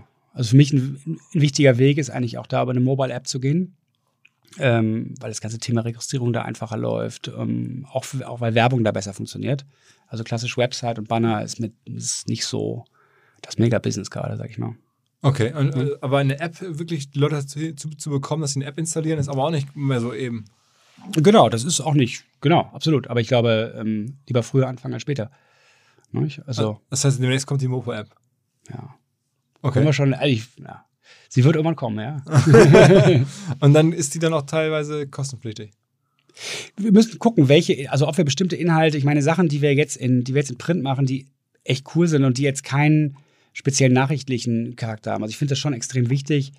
Ich würde sagen, also ein Grund, weshalb wir online so stark sind, liegt wahrscheinlich auch daran, dass es online keine richtigen Umsonst-Alternativen gibt äh, hier in Hamburg. Ähm, und das, diesen Punkt möchte ich auch nicht verlieren. Nicht? Also, ähm, aber bei, bei bestimmten Sachen, da kann man schon, ähm, da kann man schon äh, so eine Schranke, ich will es nicht Schranke nennen, sondern so eine Art Club einführen. Also ich höre von ganz vielen Leuten auch, die sagen, hey, ich würde gerne als Leser was zahlen, aber ich habe ehrlicherweise gar keinen Bock, eine Zeitung zu kaufen. Ich würde gerne online was zahlen. Ich meine, Taz macht das so, da kannst du freiwillig was spenden. Das mhm. finde ich jetzt für uns nicht so das Modell, passt nicht so zu uns. Ähm, aber ich meine, also also was kostet ein monatliches Abo von einer, also Digital-Abo? Das ist ja nicht teuer. Ne? Also es ist ja irgendwie, also das Essen, was wir gerade gegessen haben, wir beide zusammen war. Für Schanze Pommes muss man Genau, sagen. genau, Schanze Pommes, dafür, da hätten wir beide jetzt ein Abo haben können für ein typisches, so, so in der Art. Ne? Das sind ja alles einstellige Europreise im Monat. Aber diese ganze Usability ist halt scheiße. Dass man das dann Gefühl hat, man wird das nicht wieder los, wenn man das gerne loswerden möchte. Und genau, muss man halt schlau machen. Man kann es nicht pausieren und man Aber muss das negativ ist, registrieren und so. Na, es haben ja viele das schon viele haben damit schon gearbeitet in der Vergangenheit und auch viel ausprobiert und viel falsch gemacht. Also oder viel Lehrgeld bezahlt. Und das ist natürlich für uns so in dem Bereich mit einer App da spät zu starten, hat den Vorteil, dass wir aus vielen Fehlern natürlich auch. Wer macht denn das am besten weltweit? Du, weltweit kann ich es. Oder, oder deutschlandweit? Also ich finde das Angebot, ich finde das Angebot von der Bild gut, ich finde es vom Spiegel gut, ich finde es von der Zeit gut. Auch von der Usability und so? Ja, unterschiedlich. So. Also will ich jetzt auch gar nicht sagen, wie ich da am besten finde und so. Das ist irgendwie so eine so eine Parteinahme. Nee, aber ich finde, aber also prinzipiell, auch wie eine App funktioniert, da gibt es ja, ich, also ich finde schon, es bilden sich da Standards raus, so wie das funktioniert. Ne? Und ähm, wollte das Rad auch nicht neu erfinden. Also ich finde, ja, okay. Mhm. okay. Ähm, sag mal, stimmt das eigentlich, dass dir noch sogar Geld gegeben wurde für den Deal? Nee. Das stimmt nicht. Okay, aber es, nee. wurde ja spekuliert, irgendwie ja, so in der Fachpresse. Wird, ja, wurde, ja. Nee, also ich, nee. Ich darf dazu nichts sagen und nee, nee. Okay. Aber ähm, Aber du hast ein bisschen auch ein Risiko eingegangen, weil da hohe Verluste geschrieben wurden. Da war die Frage, wenn. total. Ja, ich meine, auch, ich meine, Risiko so zum einen das und natürlich auch, ich meine, ich sitze jetzt hier bei dir und erzähle darüber und ich meine, das ist, ne? Also man ist auf einmal, ist man deutlich bekannter und macht das, ne? Wenn es nicht klappt, dann auch blöd. Äh, äh. Aber ähm, nee, da bin ich total frohen Mutes gerade, das ist. Gibt es denn noch irgendwelche Nebengeschäfte, auf die ihr schielt? Also jetzt hast du Paid wird kommen, ähm, Vermarktung auf der App dann. Ähm, Mhm. Klar, du hast gesagt, ein ganz großer Punkt sind auch die, die klassischen Kiosk- oder Einzelkäufer. Mhm.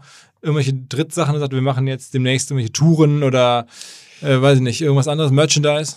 Ja, ein Thema, was ja, was die Mopo gemacht hat, vor zwei Jahren losgestartet, so- ein Projekt. Wir haben ja am Hafen direkt gegenüber von der Elfi noch so ein, das nennt sich Discovery Dog. Ich weiß nicht, ob Mhm. du da mal warst. Das ist so ein, das ist ein Virtual Reality Center, wo du so an solchen Stationen den Hafen erleben kannst. Also du kannst den Hafen erleben in Situationen, die, wie, die, wie du sie sonst nie sehen würdest. Also du sitzt dann im Kran drin und kannst ein Schiff im Trockendock sehen oder kannst Container verladen und solche Sachen machen. Ist ganz cool. Ähm, so, das wurde damals gestartet mit dem Blick darauf, dass man damit auch signifikant ähm, Erträge generiert. Das ist jetzt, hat dann nicht ganz so funktioniert und jetzt war Corona auch dazwischen und so. Und da stellt sich natürlich die Frage, was man damit macht. Und da haben wir aber auch gerade schon recht konkrete Ideen, dass wir da was Neues machen, was auch die Leute wirklich, wirklich dahin bringt und auch eher mit Inhalten, die auch die Hamburger interessieren, weil jetzt den Hafen sich anzugucken, das ist wahrscheinlich auch eher für Touristen relevant, aber diesen, diesen Mehrwert, dass wir, dass wir eine eigene Reichweite haben, die haben wir ja nicht bei Touristen, die haben wir ja nur bei den Hamburgern. Und dass wir dann, ein- dass, dass wir da ein anderes Angebot schaffen, das ist so. Aber mehr will ich dazu auch noch nicht. Okay. Das ist noch sehr, noch Okay. sehr early stage. Aber jedenfalls, das ist noch so ein Seitenarm von einem, ich sag mal, von einem Geschäft, was eigentlich traditionellerweise nicht zu einer Zeitung dazu gehört. Ne? Mhm.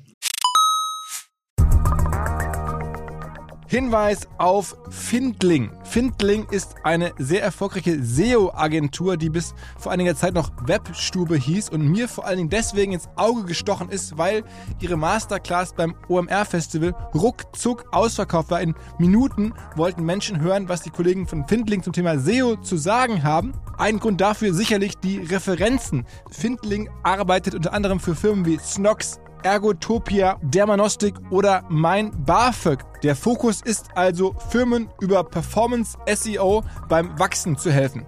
Wer herausfinden möchte, ob sich für ihn auch SEO lohnt oder die Ansätze von Findling vielleicht konkret lohnen, der kann sich eintragen. Es gibt keinen Sales Call, sondern eine kostenlose Beratung unter findling.de slash OMR. Also auf der Landingpage eintragen und dann gibt es eine Beratung, wenn es richtig gut läuft, vielleicht von Maurice Marinelli, dem Gründer persönlich.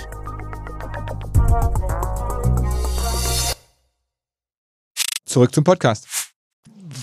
Ich muss trotzdem mal einmal so ein bisschen das Thema, weil das ja jetzt gerade in UK so richtig runtergeht, da gibt es ja so Berichte, dass äh, da der Stellenabbau so stark ist. Also glaubst du, dass das 75 Leute, bleibt das oder glaubst du auf Dauer hast du eher weniger? Nee, ich glaube, das bleibt. Ich glaube, das bleibt. Also die Mopo, muss man fairerweise sagen, hat in den letzten Jahren extrem, viel- also personell extrem viel Federn gelassen. Die ist schon extrem. Was ähm, war denn, wenn der Maximum war, das mal 300, 400 Leute? Ich glaube, so viel nicht, aber so an die 200 waren das schon mal. Also jetzt vielleicht nicht vor zwei Jahren mehr, aber das ist, ähm, also das Büro, in dem wir jetzt sitzen, ist ja deutlich größer als das, was wir jetzt brauchen. Und das ist auch erst vor zwei Jahren bezogen worden. Also ich weiß die genaue Historie, weiß ich jetzt so auch nicht. Habe ich mich jetzt auch nicht so mit befasst. Aber ähm, nee, Man liest in England zum Beispiel, da gibt es jetzt wo richtig nochmal. naja, ich meine, aber die Mopo war eben, also da wurde schon extrem stark das Personal runtergedampft, muss man wirklich sagen. Äh, das, also, wie das äh, waren vielleicht auch mal Pläne von anderen Leuten, die das übernehmen wollten, dass, ähm, oder auch die Sicht sonst zu sagen, okay, wir dampfen das noch mehr runter, machen daraus ein reines Reichweitenportal, nur fünf Leute, die irgendwelche News zusammenschreiben. Aber dann hast du ein anderes Angebot. Dann ist es nicht mehr die Marke, dann ist es halt irgendwas. Ähm, und wenn du in dem Geschäftsfeld bist, in dem wir bist, dann, dann musst du auch Qualität liefern. Das kannst du nicht mit fünf Leuten machen in der, in der Redaktion. Ne? Da brauchst du mehr. Ist das eigentlich, ähm, wenn man sowas kauft, welche Rolle spielen dabei die ganzen ähm, Altlasten, also Rentenverpflichtungen zum Beispiel? Wenn man jetzt ein Startup übernimmt, in unserem Bereich jetzt, Ja. dann sind das ja alles Leute, die doch von der Rente eh weit entfernt sind und man hat jetzt ja auch keine la- jahrzehntelange Historie, also entsprechend auch noch keine Leute, die vor zehn Jahren mal hier gearbeitet haben und jetzt aber Rentenansprüche haben. Ähm, bedienst du da jetzt auch viele Rentenansprüche von Leuten und so? Nee, also das wäre mir jetzt neu. ja, gut, Das habe ich nie gesehen. Nö, nö, das nicht. Also du schleppst da keine, das- du kannst, es wird am Ende ist es so wie, du hast in die Rentenkasse eingezahlt, das heißt, dann wird das Mhm. daraus bezahlt, du hast die dann aus den Büchern raus. Das heißt, du zahlst nur noch. Ja, das klingt jetzt so hart aus den Büchern raus. Aber ja, also jetzt keine großen, nee, also keine wir, finanziellen Altlasten da. Nee, nee. Wir haben relativ, können relativ klar agieren mit allen. Also es ist am Ende ist der Businessplan, muss man sich vorstellen, wie bei einem Startup auch. Du guckst drauf, okay, hier gibt's drei Erlösquellen, irgendwie 75 Leute müssen bezahlt werden, Genau, Druck und sonst was, Miete. Genau. Im Prinzip schon, genau. Oder gibt es irgendwelche Unterschiedlichkeiten zu dem, was du sonst so gesehen hast in der digitalen Welt, wo du sagst, okay, krass, das ist jetzt hier ganz anders? Gibt es Naja, einen Betriebsrat oder so? Ja, das haben wir schon, genau. Wir haben, wir, haben- wir haben Betriebsrat, wir haben, wir haben Tarifvertrag und so. Das sind alles Dinge, die man sich reinfuchsen muss, die aber im Endeffekt auch nicht, auch nicht schlimm sind oder so aus meiner Sicht null, weil ich meine, im Endeffekt ist ja auch, ich meine, ich bin froh, dass wir in Deutschland in einem Land leben, wo, wo Arbeitnehmer auch Rechte haben. Also das finde ich, äh, sorgt auch für viel mehr so ein, für so ein Gespräch auf Augenhöhe da mit allen Mitarbeitern.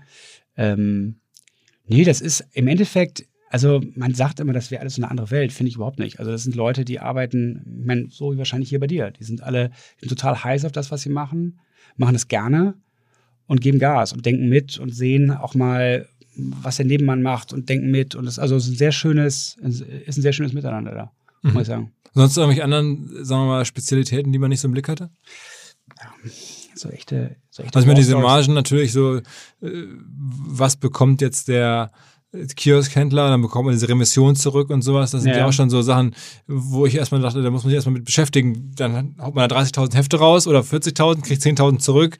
Äh, was passiert damit? Kann man das besser steuern und so? Ja, was dabei spannend zum Beispiel ist, was mir auch, ich dann auch erst nach ein, nach ein paar Wochen gemerkt, ähm, also ich meine, man ist ja normalerweise gewohnt, dass man irgendwie in Realtime sehen kann, was macht man Umsatz.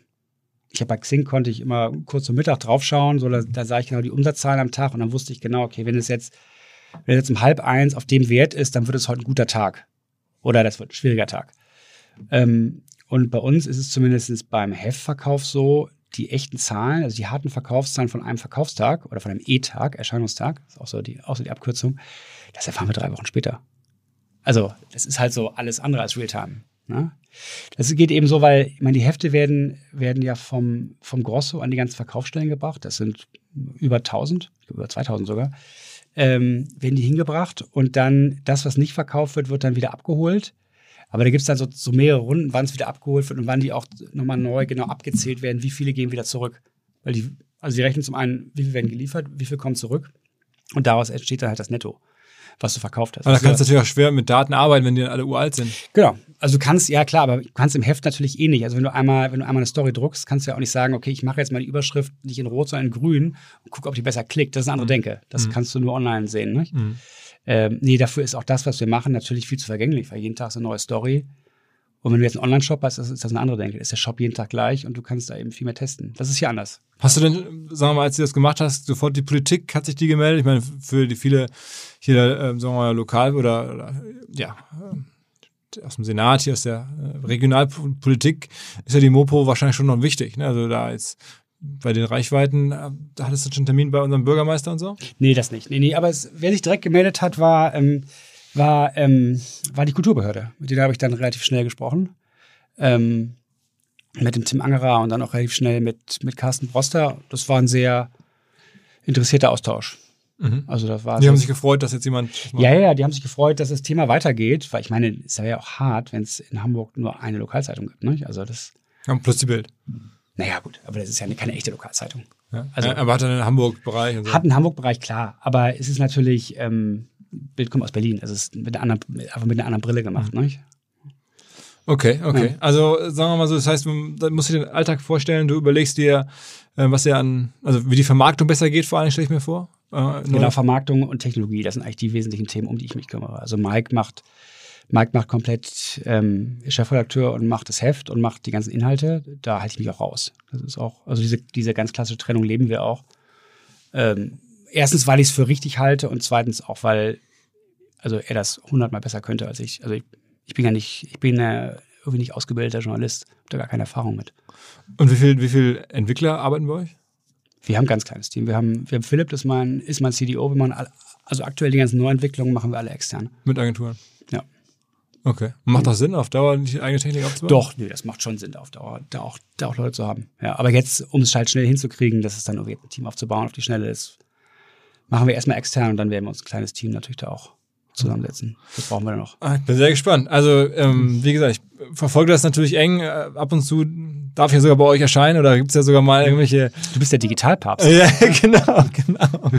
Ja, also, nein, ich kenne den, den, deinen äh, Kollegen Mike ja auch schon Mhm. ähm, einige Jahre. Äh, super Typ, muss man Mhm. sagen. Ähm, da, insofern ist die Stadt ja hier klein. Ja. Aber ich finde, das Experiment hat trotzdem eins, was auch durchaus nationale Beachtung verdient, weil es jetzt irgendwie so ein Digitalunternehmer auf einmal sich dieses Themas annimmt und das jetzt ernst meint, nicht als äh, jetzt sozusagen sich das leistet, weil er das irgendwie kann, und ein anderes Business hat, sondern weil er das ernsthaft damit Geld verdienen will.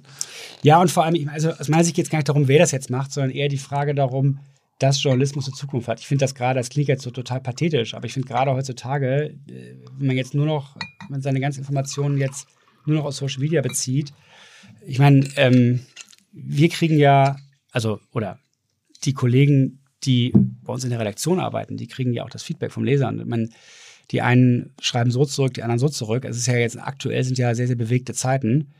Ähm, und ähm, ich finde den Punkt des freien Journalismus und freie Presse ist so eine, ähm, eine Errungenschaft, die wir nach, nach 45 hatten ähm, oder haben konnten und dass, dass wir das auch behalten. Das finde ich halt so wichtig. Und das zu machen. Und ich finde es halt, ich finde es schön, wenn es mehr, wenn mehr Medienhäuser dann auch sag mal, mit, mit einem positiven Blick in die Zukunft äh, schauen könnten, um da für die Zukunft zu arbeiten und nicht nur gucken, wie sie irgendwie das Vergangene irgendwie verwalten. Was ist denn euer größter Traffic-Kanal? Also wo kommt denn der meiste Traffic her auf eurer Website?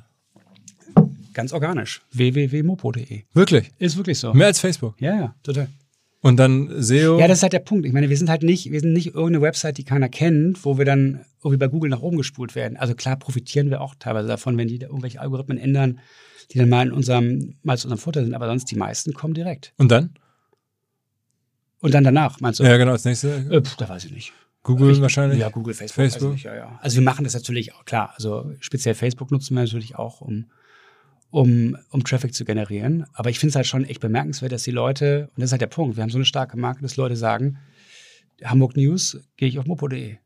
Ich meine, die Brand ist halt hier in Hamburg stark. Ja, absolut. Aber ja, was ist, ich meine, es gibt ja auch noch eine Morgenpost, gibt es ja noch in, in Berlin, ne? Ähm, Ich glaube, es gibt zig Morgenposten. Das ist ja lustig. Aber nur eine heißt Mopo. Also ich weiß nicht, in jedem, also ich habe früher mal in Einbeck gewohnt. Das ist zwischen äh, Göttingen und Hannover. Ja, da gibt es auch die Einbecker Morgenpost. Aber die wird halt nicht, obwohl die heißt, glaube ich, Morgen, ich weiß gar nicht genau, aber die heißt auf jeden Fall, die wird da nicht Mopo genannt. okay, okay, okay. Mhm. Ähm, spannende Geschichte, Ja. super Abenteuer äh, und ja, bin echt gespannt, wie du da. Du bist 100% Eigentümer jetzt? Ja. Okay. Das heißt, wenn da jetzt irgendwie dann mal ein paar hunderttausend Euro übrig bleiben, bleiben die auch direkt bei dir in der Tasche. Oder zumindest kannst du sie reinvestieren oder. Ja, genau. Genau. So ist das. Und hast auch jetzt sozusagen gehaltlich starke Abstriche gemacht von deinen Xing-Gehältern? Ja, ein bisschen, aber ja, du, man kommt klar. Also ich bin jetzt auch keiner, der, also ich habe meine, ich will nicht sagen bescheidenes Leben, aber auch nicht übertriebenes Leben. Also so ganz normal, Ja. würde ich mal sagen.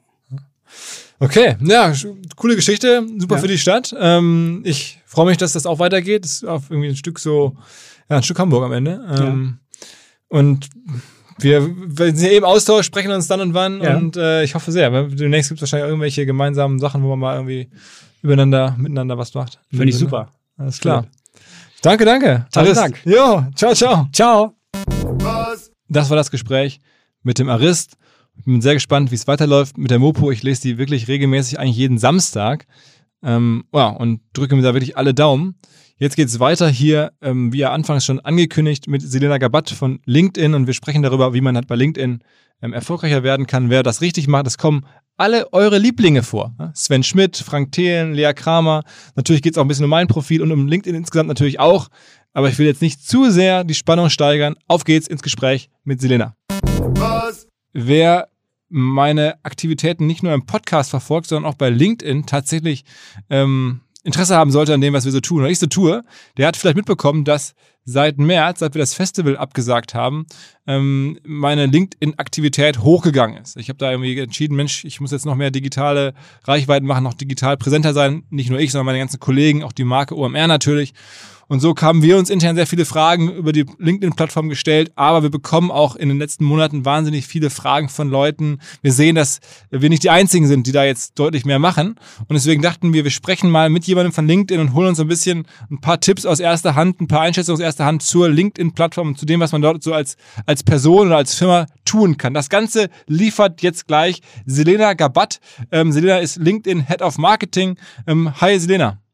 Hi Philipp. Na, hast du mitbekommen, dass ich aktiver geworden bin? Ähm, du, absolut. Ich habe heute auch einen tollen Post von dir gesehen, ähm, als du das bei der Watz angefangen und hast Foto gepostet äh, von deiner Praktikantenzeit. Ähm, und ich wusste gar nicht, wo ich hingucken soll, auf diesen äh, uralt PC, wenn man das überhaupt schon so genannt hat, auf das Telefon oder Aber ist krass, ne? auf dich in jungen Jahren. Also da hast bestimmt, äh, bestimmt viele Reaktionen drauf bekommen. Äh, also 1500 Reaktionen, ähm, auch absurde Sachen. Also trotzdem habe ich mich gefragt, ähm, wie es sein kann, dass so ein Post äh, so gut funktioniert. Und ich habe vor kurzem mit einem, hier unserem Stammgast Sven Schmidt, Freund von mir, gesprochen und der sagte, Mensch, ähm, er macht manchmal so wirklich tiefere Analysen, auch echt gute Sachen, wo er sich irgendwie Sachen anguckt und dann da, da, da tiefer zu einsteigt. Das wird dann kaum ähm, findet kaum eine vergleichbare Resonanz.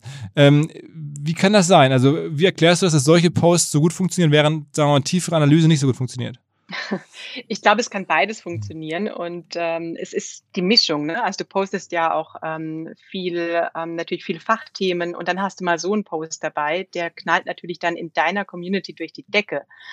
Und ähm, weil du da was von dir preisgibst ähm, und ähm, auf eine Plattform benutzt, auf der man das nicht erwarten würde. Ich glaube, mhm. so ein Foto würdest du eher auf Instagram oder Facebook erwarten, hast es auf LinkedIn.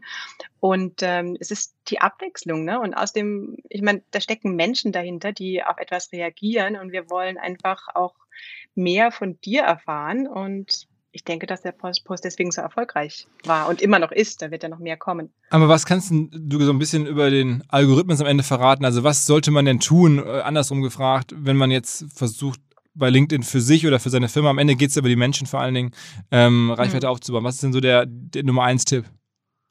Das werde ich natürlich oft gefragt. Ähm, ich, wir haben eine Regel bei LinkedIn und oder wie wir über den Feed denken. Und, das, und diese ist, Menschen, die ich kenne, sprechen über Dinge, die mir wichtig sind. Und du kommst einfach nicht drum rum, egal welche Regeln du dir durchliest. Ich habe heute Morgen auch einen Blogpost gesehen äh, mit ähm, Empfehlungen, wann zu posten ist, mit Minutenangaben, ja, um 10.45 Uhr, um 12.45 Uhr und um 17.18 Uhr.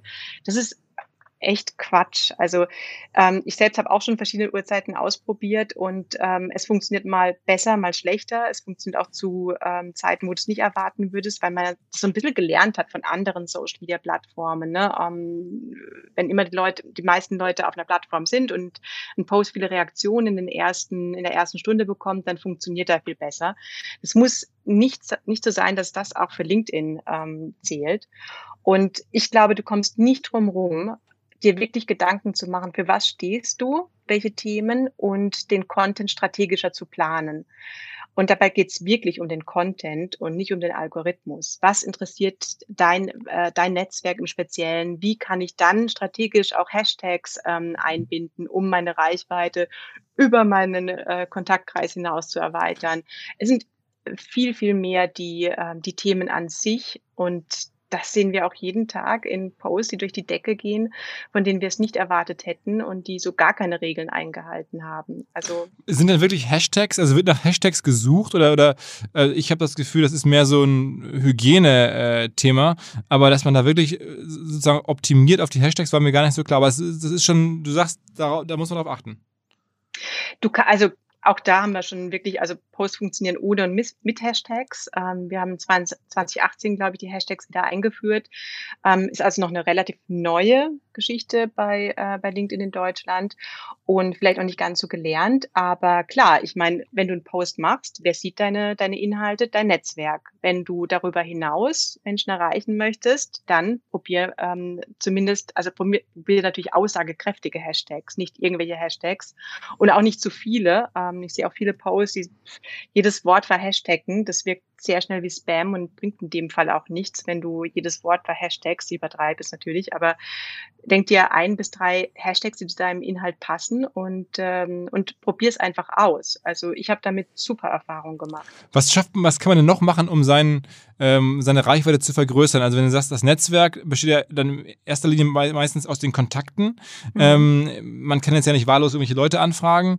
Ähm, was gibt's denn generell dafür Strategien, außer dass man jetzt guten Content macht, das ist ja dann trotzdem irgendwie begrenzt. Also ich will ja dann auch den guten Content mehr Leuten zugänglich machen.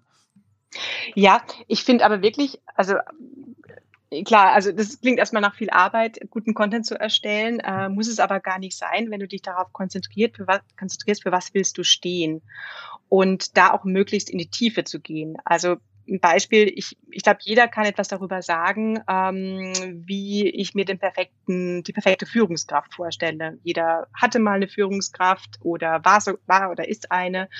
Ähm, ich, da sprechen so viele Menschen drüber. Ich würde fast wetten, dass so ein Post relativ wenig Reichweite bekommt.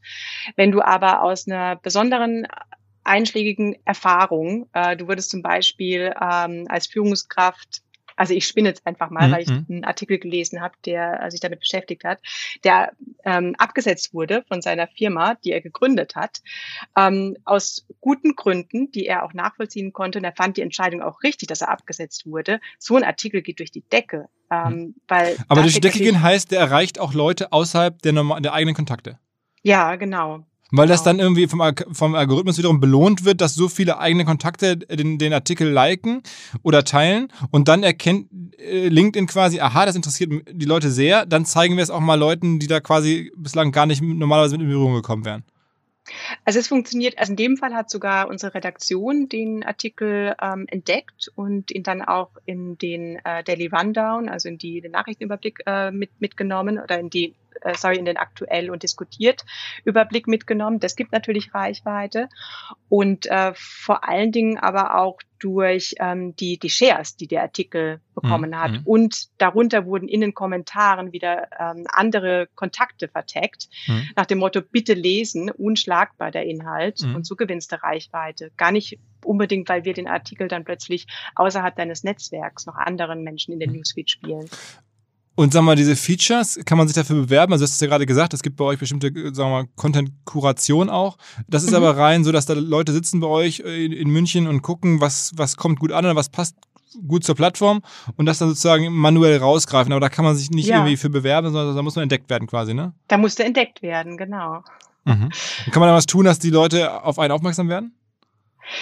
Also du kannst dir mal anschauen unter aktuell und diskutiert, ähm, was so für Themen sind im Moment, die gerade ganz gut ankommen. Und das sind so ein bisschen, also Corona ist natürlich, ich glaube, da haben wir jetzt schon alles drüber gehört, ähm, aber alle Themen, die so ein bisschen, ja, so ein bisschen quer sind, die ein bisschen anders sind oder die auch ein bisschen mehr von dir verraten als Person ähm, das muss gar nicht eine, eine, eine, super kontroverse Meinung sein, aber ein starkes Statement. Mhm, mhm. und äh, daran kannst du dich orientieren und einfach ähm, versuchen, was zu dir passt. Du sollst dich ja natürlich nicht, nicht verstellen. Es muss immer, immer, immer, immer zu dir passen. Wie ist denn das mit den Badges? Also ich habe so, zum Beispiel so ein braunes, ähm, es gibt auch noch ein blaues, glaube ich. Kannst du dir erklären, was, die, was damit auf sich hat? Ähm, der braune Badge ähm, ist einfach nur der, ist, nur ist gut, du bist Premium-Kunde. Mhm. Ähm, hast ähm, genau das Premium-Abo. Und der blaue Badge ist ähm, der LinkedIn Influencer Badge. Mhm. Für den kannst du dich aber nicht bewerben. Auch da wirst du selektiert quasi wie zu ganz früheren Zeiten, wenn du dich erinnerst, bei Twitter. Ähm, so, ähm, genau, du wirst angesprochen ähm, von der Redaktion. Oft wird diese Ehre CEOs zuteil mhm. oder zumindest Gründern und ähm, oder großen Agenturinhabern. Also da haben wir wirklich eine, eine sehr bunte Liste. Mhm. Aber da kannst du dich auch nicht dafür bewerben. Oh Mann, schade. Hätte ich auch gerne. okay. Und das Braune heißt einfach nur, dass man ein Premium-Abo hat. Das wusste ich gar nicht. Weil das haben wir, dann haben wir jetzt scheinbar gar nicht so viele Premium, aber ich hätte gedacht, das sei irgendeine, weiß ich nicht, irgendein Schwellenwert oder sowas. Okay. Ja, nee. Hört sich so ein bisschen an, gell? so ein goldener Badge. Naja. Ähm, tatsächlich sind aber viele Funktionen bei uns sowieso kostenfrei, die wir zur Verfügung stellen. Mhm. Also es ist gar nicht, ähm, wir, wir empfehlen auch gar nicht unbedingt, äh, du musst Premium-Mitglied werden, ähm, weil du eben schon viele Funktionen hast. Aber wenn du auf Jobsuche bist und einfach mehr über den Arbeitgeber und wo du auch rankst in der Bewerberskala wissen möchtest, dann lohnt sich ein Premium-Account zumindest temporär für ein paar Monate. Mhm. Mhm. Also wir sind da nicht so mit der Sales-Schleuder unterwegs. Ähm, Angenehm, Premium-Account ja, ab. ja, angenehm. und sag mal so ein bisschen diese typischen Plattform-Features, also Video. Das war mal so ein bisschen jetzt vor ein paar Wochen oder vor ein paar Monaten habe ich gehört, Mensch, bei LinkedIn Video habe ich auch gesehen, war ja auch erkennbar, dass da Accounts über Video wahnsinnig groß geworden sind ähm, oder auch wahnsinnig viele Abrufe hatten. Das hat jetzt wieder ein bisschen nachgelassen, ist mein Gefühl. Sag mal was zu Video. Also es wundert mich tatsächlich, weil gerade ähm, wir, also die Funktion ist generell noch in der Beta-Phase, muss muss dazu sagen. Und im Moment haben ja nur ausgewählte Mitglieder den Zugang für, für LinkedIn Live. Und ähm, ich, ich habe das Gefühl, gerade während der letzten Monate durch Corona ist natürlich das Interesse natürlich, äh, wissen alle warum, an, an, an Live-Kursen und an Learnings, an, an Live-Sessions viel, also gestiegen. Würde mich wundern, wenn du weniger Reichweite sehen würdest. Wir haben sogar selbst als LinkedIn für unsere 15 Millionen Mitgliederfeier haben wir ähm, Lunch-Sessions angeboten über zwei Wochen und äh, haben dafür die Funktion genutzt. Ähm, gut, das haben wir natürlich selber genutzt. Das kann natürlich nicht prahlen mit, wir hatten so und so viel ähm, äh, Views. Aber ich würde mich wirklich wundern, das kann ich mir fast nicht vorstellen. Also ist, wir reden jetzt auch von live. Also das ist sozusagen das nächste, was ich gefragt hätte. Also das live, ähm, wenn man das nutzen, wenn man das hat, wenn man das machen kann, dann, dann bringt das was. Okay, das können ja die wenigsten. Ich, ich, ich hatte sogar noch erstmal an Video gedacht, ähm, weil ja Video Ach auch so ein, so ein äh, ja, schon, schon äh, ungewöhnliches Feature ist für eine Business-Plattform. Eigentlich sollte man meinen. Ja, mh, kommt vielleicht drauf an. Also ich habe in meinem Feed viel Videocontent, muss ich sagen. Ähm, und ich habe auch das Gefühl, dass die Mitglieder inzwischen auch sehr gut ähm, unterscheiden können, welche Art von Content sie zu welchem Thema ähm, generieren oder produzieren möchten. Ähm, aber auch da sehen wir keine, ähm, also ich wüsste von, von nichts, dass diese, dass das Video downgerankt wird. Mhm. Aber es, äh, es war ja vor ein paar Monaten gefühlt sogar noch mehr wert. Ne, Da war das so, wenn du gepostet hast, also schriftlich, dann war das so, ja, ähm, aber Video, egal was, wurde fast sofort präferiert, war, mal, war das zumindest das Gefühl. War das mal so? Hatte, hatte das mal einen besonderen Stellenwert? Ähm, vielleicht, nein, also war nicht so, kann ich ganz klar mit Nein beantworten. Ähm, vielleicht einfach, weil es mehr Videocontent gibt Mhm. inzwischen. Mhm. Ähm, Ist es, nicht mehr so, kann- ist es nicht mehr so herausstechend und nicht mehr so besonders, hat ein bisschen deine, diese, diesen First Impression-Effekt verloren sozusagen. ja, genau. Und sag mal, es gibt ja so die Gerüchte, und ich glaube in Holland oder so wird es schon getestet, dass ihr jetzt auch mit Stories kommt, also LinkedIn Stories. Wie ist denn da der Stand? Ja, in, genau in Holland und in äh, UK und Frankreich haben wir es glaube ich schon eingeführt, in Brasilien, in Deutschland warten wir immer noch auf ein Launchdatum, um ganz ehrlich zu sein. Ähm, ja, stay tuned. Hm. Mir hat schon irgendwie jemand empfohlen, ey, du musst jetzt dann dich als in Holland anmelden, dann kannst du Stories machen und dann, dann haben wir irgendwie rausgefunden, äh, das bringt aber gar nichts, weil meine ganzen, weil meine ganzen äh, bekannten Menschen alle in Deutschland sind, die können das ja gar nicht sehen. Also da kann ich irgendwie in Holland dann was se- senden, aber es bringt mir auch nichts. Also okay. Ähm, Aber freut mich, wenn ihr so heiß drauf seid. Also ich ähm, ja, wir sind jetzt auch. wir sind jetzt schon eng an der Plattform dran und gucken, was so geht. Ich will es jetzt auch nicht Ja. übertreiben, komplett da jetzt irgendwie fünf Posts pro Tag. Ähm, Gibt es denn so eine Frequenz, wo wir gerade drüber sprechen, wo du sagst, die hältst du für sinnvoll oder sagst du, wenn du was Gutes hast, mach's. Wenn mal eine Woche oder zwei gar nichts passiert, ist auch nicht schlimm. Mm, Auch da kommt es vielleicht drauf an, was dein Ziel ist. Ähm, ich kenne auch Mitglieder, die strategisch ihren Content planen und wenn sie in einer Phase sind, in der sie sehr viele, viele Ideen, Inspirationen haben, dann produzieren sie einfach den Content runter und posten und verteilen ihn dann eben in so einem ganz professionellen Redaktionsplan über einen gewissen Zeitraum, um so auch, wenn ich mal zwei Wochen über nichts sprechen kann oder mir nichts einfällt, um so eine Lücke zu überbrücken, ähm, muss das sein. Also wir sehen da keine, mm, keine Beweise für, dass man täglich posten muss, um Reichweite aufzubauen. Ähm, wenn du was zu sagen hast, dann sagst, genau wie du auch schon ähm, eben angedeutet hast. Und ich glaube, wichtiger ist, dass du mit Content spielst und verschiedene Möglichkeiten nutzt. Also wir haben es vorhin schon kurz gesagt, Video, Post und dann vielleicht auch mal einmal im Monat einen Artikel, wenn du wirklich einen Deep Dive machen möchtest in ein Thema. Mhm. Ähm, ich bin kein Fan davon und das sehe ich jetzt natürlich auch ab und zu, ja, wenn ich dann zwei, drei Posts von einem Kontakt pro Tag in meinen Feed bekomme, das ist mir fast, also mir persönlich ist es fast zu viel. Mhm. Und lass, lass mal ein bisschen über Accounts reden, die es gut machen. Mir hat hier im Podcast auch vor ein paar Wochen mal der Frank Thelen erzählt. Ähm, mhm. er, er, hat jetzt, glaube ich, 200.000 oder 250.000 Follower bei LinkedIn. Das sei der größte Account in Deutschland, also im deutschsprachigen Raum. Ähm, mhm. Ist das so? Der hat sogar mehr. Witzigerweise habe ich ähm, gerade heute nachgeschaut. Ähm, echt, äh, echt witziger Zufall. Ich glaube, er hat 280.000 und da bin ich äh, war ich echt super überrascht. Also toll für ihn und, und auch wohlverdient. Ähm, Frank Thelen nutze ich auch, also erwähne ich total gerne für, wenn mich jemand fragt, wem soll ich folgen, wer macht's gut, dann nenne ich eigentlich immer Frank Thelen und, und alle von uns, auch die Redaktion, weil er so toll mit Content spielt und ähm, auch regelmäßig Updates postet auf LinkedIn, aber nicht zu viele, auch mal ein paar Tage nichts. Ähm, er ist auch so in der Community drin, er kommentiert viel, er shared viel, also gar nicht mal unbedingt immer, immer eigener Content. Ähm, aber da kannst du recht haben, das ist wahrscheinlich der, der, das Mitglied mit den meisten Followern, ja. Und was kommt danach so? Also muss man dann schon irgendwie 200.000 plus haben, um, um groß zu sein? Das sind ja immer noch im Vergleich zu Instagram äh, kleinere Zahlen. Ne? Da gibt es ja die größten Accounts, haben ja Millionen äh, im deutschsprachigen ja. Raum wohlgemerkt. Ähm, also wenn das jetzt der größte ist, was ist dann so, wo ist dann, äh, da bin ich ja nur ein Zwerg gegen. Ähm, muss ich mich jetzt, Wie viel hast du? Ich habe jetzt so knapp 40.000. Was auch sehr viel ist für den deutschsprachigen ja, Raum. Aber leider nur ein, weiß ich nicht, 20 Prozent von Frank. Aber ähm, äh, äh trotzdem, sag Aber mal so. Du hast du hast enorme Wachstumsraten, oder? Als wir das letzte Mal gesprochen hatten, hattest du deutlich weniger, also musst du ein ganz schönes Wachstum hingelegt Ja, wie gesagt, seit, seit, das, ähm, seit März äh, bin ich jetzt generell ein bisschen aktiver und merkst ja, ich, ne, deswegen sprechen wir auch, ich will ja auch wissen, wie es geht. Ähm, aber trotzdem ist denn, also, was ist denn sozusagen Jetzt, äh, ansonsten so, kannst du ein paar andere Beispiele geben? Wer hat 100.000, wer hat irgendwas, welche Accounts sind relevant oder sind weiter beispielhaft, wenn man Reichweite haben möchte? Ja, also ich schaue gar nicht immer drauf, äh, wie viele wie viel Follower sie haben, zumindest wenn ich einfach den, wenn ich an Content interessiert bin, also jetzt nicht aus, aus äh, vom Job her einfach drauf schauen möchte, ähm, was sind so die Top Ten. Und ich folge wahnsinnig vielen Frauen, die ich, ähm, von denen ich finde, dass sie super, super Content produzieren. Also die Sophie Kramer natürlich ähm, oder Verena Paus, der großer Fan. Ähm, aber auch eine Jana Tepe, von, die Gründerin von Tandemploy, die finde ich ein ganz wichtiges Thema mit Jobsharing in der Führungsebene ähm, mal auf die Vorstandsetagen gebracht hat. Und ich, ich finde eigentlich eine gute Orientierung, äh, wenn ich bei LinkedIn äh, meinen Newsfeed ähm, aufpeppen möchte und wem kann ich folgen, sind die Top Voices, die unsere Redaktion jedes Jahr, äh, Ende des Jahres ähm, selektiert oder announced.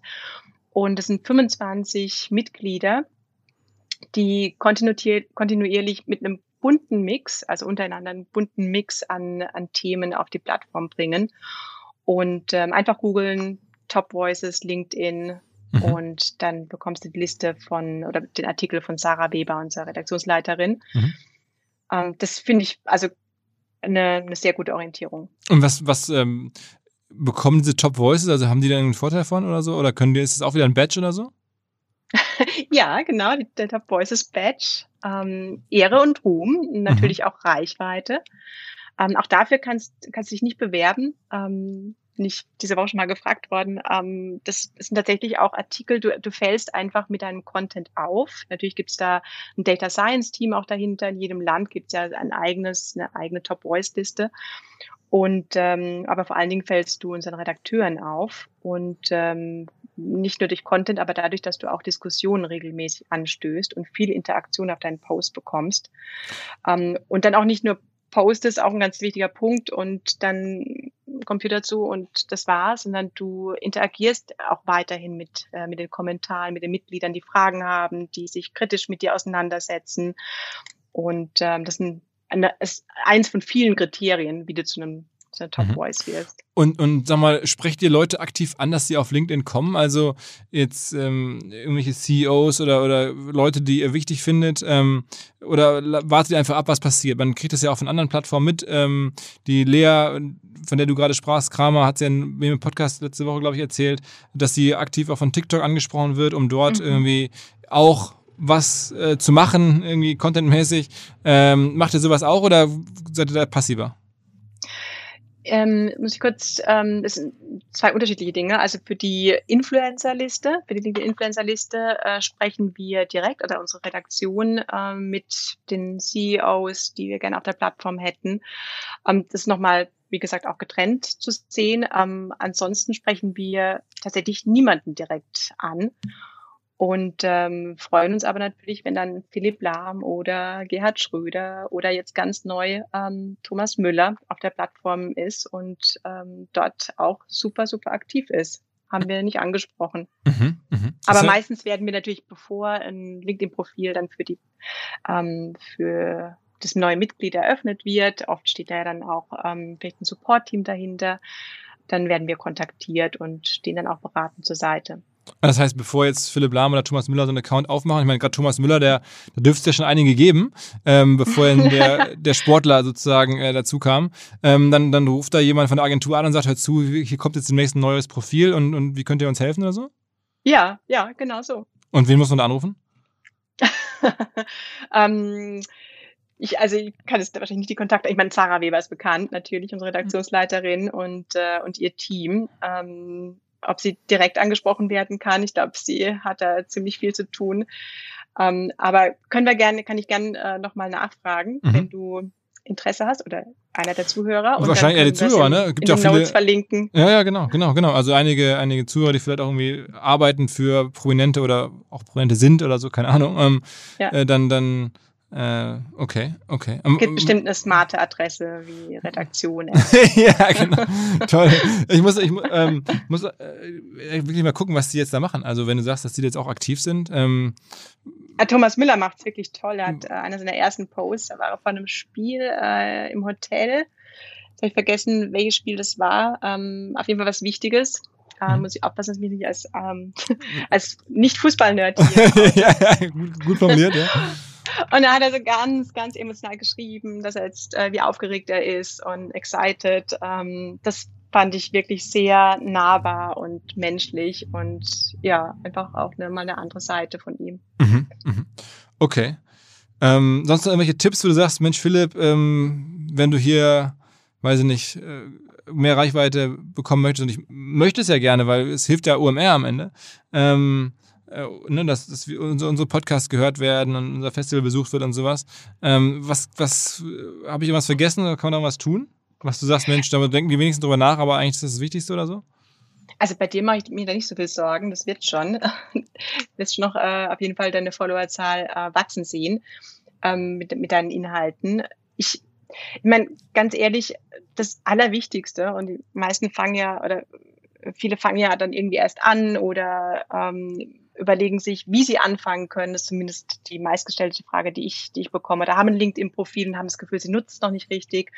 Und wirklich, wo man überhaupt anfangen muss, ist sein eigenes Profil, ja, ein aussagekräftiges Profil äh, mit Foto, mit äh, Jobbeschreibung, äh, mit kurzem Lebenslauf, ähm, vielleicht sogar eine Summary. Äh, die Möglichkeit nutzen könnten wirklich mehr Menschen auch nutzen in, in Deutschland. Ähm, was macht mich aus in drei Sätzen? Und dann kannst du dich dann irgendwann auch nochmal um Empfehlungen kümmern, ähm, jemand, der deine Skills bestätigt oder deine äh, die, die Skills bestätigt und ähm, Referenzen einholen. Und dann fängst du an zu kommentieren und zu liken, dich auf die, auf dein, zu sehen, was bekommt man denn eigentlich für Fragen, wenn man was postet? Auf was muss ich mich da einlassen und so ein Gefühl dafür zu bekommen und dann selbst posten. Also das sind so die, was ich mir wünschen würde. Ähm, für, von, von unseren Mitgliedern. Das ist da einfach, ja. Also ich bin ne, so, so ein großer Fan von LinkedIn, wie ich nun bin. Manchmal habe ich trotzdem das Gefühl, wenn ich so abends im Bett liege und so ein bisschen durch LinkedIn durchgucke, dass da jetzt extrem viel promoted wird und ich fühle mich fast schlecht, dass ich auch zu diesen Leuten gehöre, die alles irgendwie verkaufen wollen. Hier noch ein, ein White Paper und danach irgendwas. Ähm, Gibt es da nicht auch immer so einen, so, einen, so einen Punkt, wo das so ein, so ein Sellout passieren könnte? Mm, ist in deinem Newsfeed hast du für dein persönliches Empfinden zu viele Sponsored? Nee, nicht Sponsored, nein, gar nicht, sondern einfach sehr viel Self-Promotion, sagen wir es mal so. Es war ja, äh, ich finde, das ist ähm, schon so, dass was mich manchmal belastet, dass ich denke, boah, ähm, mhm. jeder versucht dir noch gerade sozusagen ein paar Sekunden Aufmerksamkeit abzunehmen für irgendein äh, neues Projekt oder irgendeine neue Sache ähm, und weniger dieses Thought Leadership, was man sich ja eigentlich wünscht, wo dann neue Gedanken kommen oder so, oder sondern es ist halt mehr, man versucht indirekt irgendwie Sales zu machen. Ähm, mhm. Kannst du das verstehen, was ich meine? Ja, voll.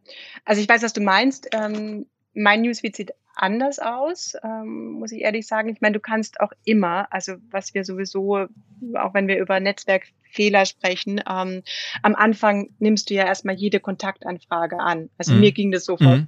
Weiß nicht, vor sechs, sieben Jahren. Und ähm, und inzwischen habe ich auch über 2000 Kontakte und wenn ich dann im Newsfeed zum Beispiel von ähm, einem Mitglied Content habe, der mich überhaupt nicht interessiert, weil es mir zu salesy ist und weil auch jeder dritte Post ein Selfie ist von ihm auf irgendeiner Konferenz oder von ihr, dann du dann du musst nicht äh, jemandem ein Leben lang folgen. Du mhm. kannst äh, auch entfolgen und Netzwerkhygiene ist eigentlich ein furchtbares Wort, aber ist für uns ein offizieller Begriff und den wir auch, äh, den wir auch empfehlen. Mhm.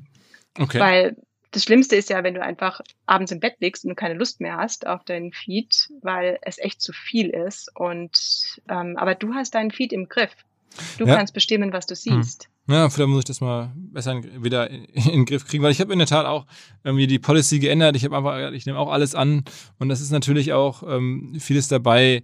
Es gab vor kurzem mal so eine lustige Geschichte, wo mich jemand sehr nett eigentlich anschrieb, ähm, ob ich ja einen Job machen wollen würde, der jetzt mir nicht unbedingt nahe lag, sagen wir es mal so.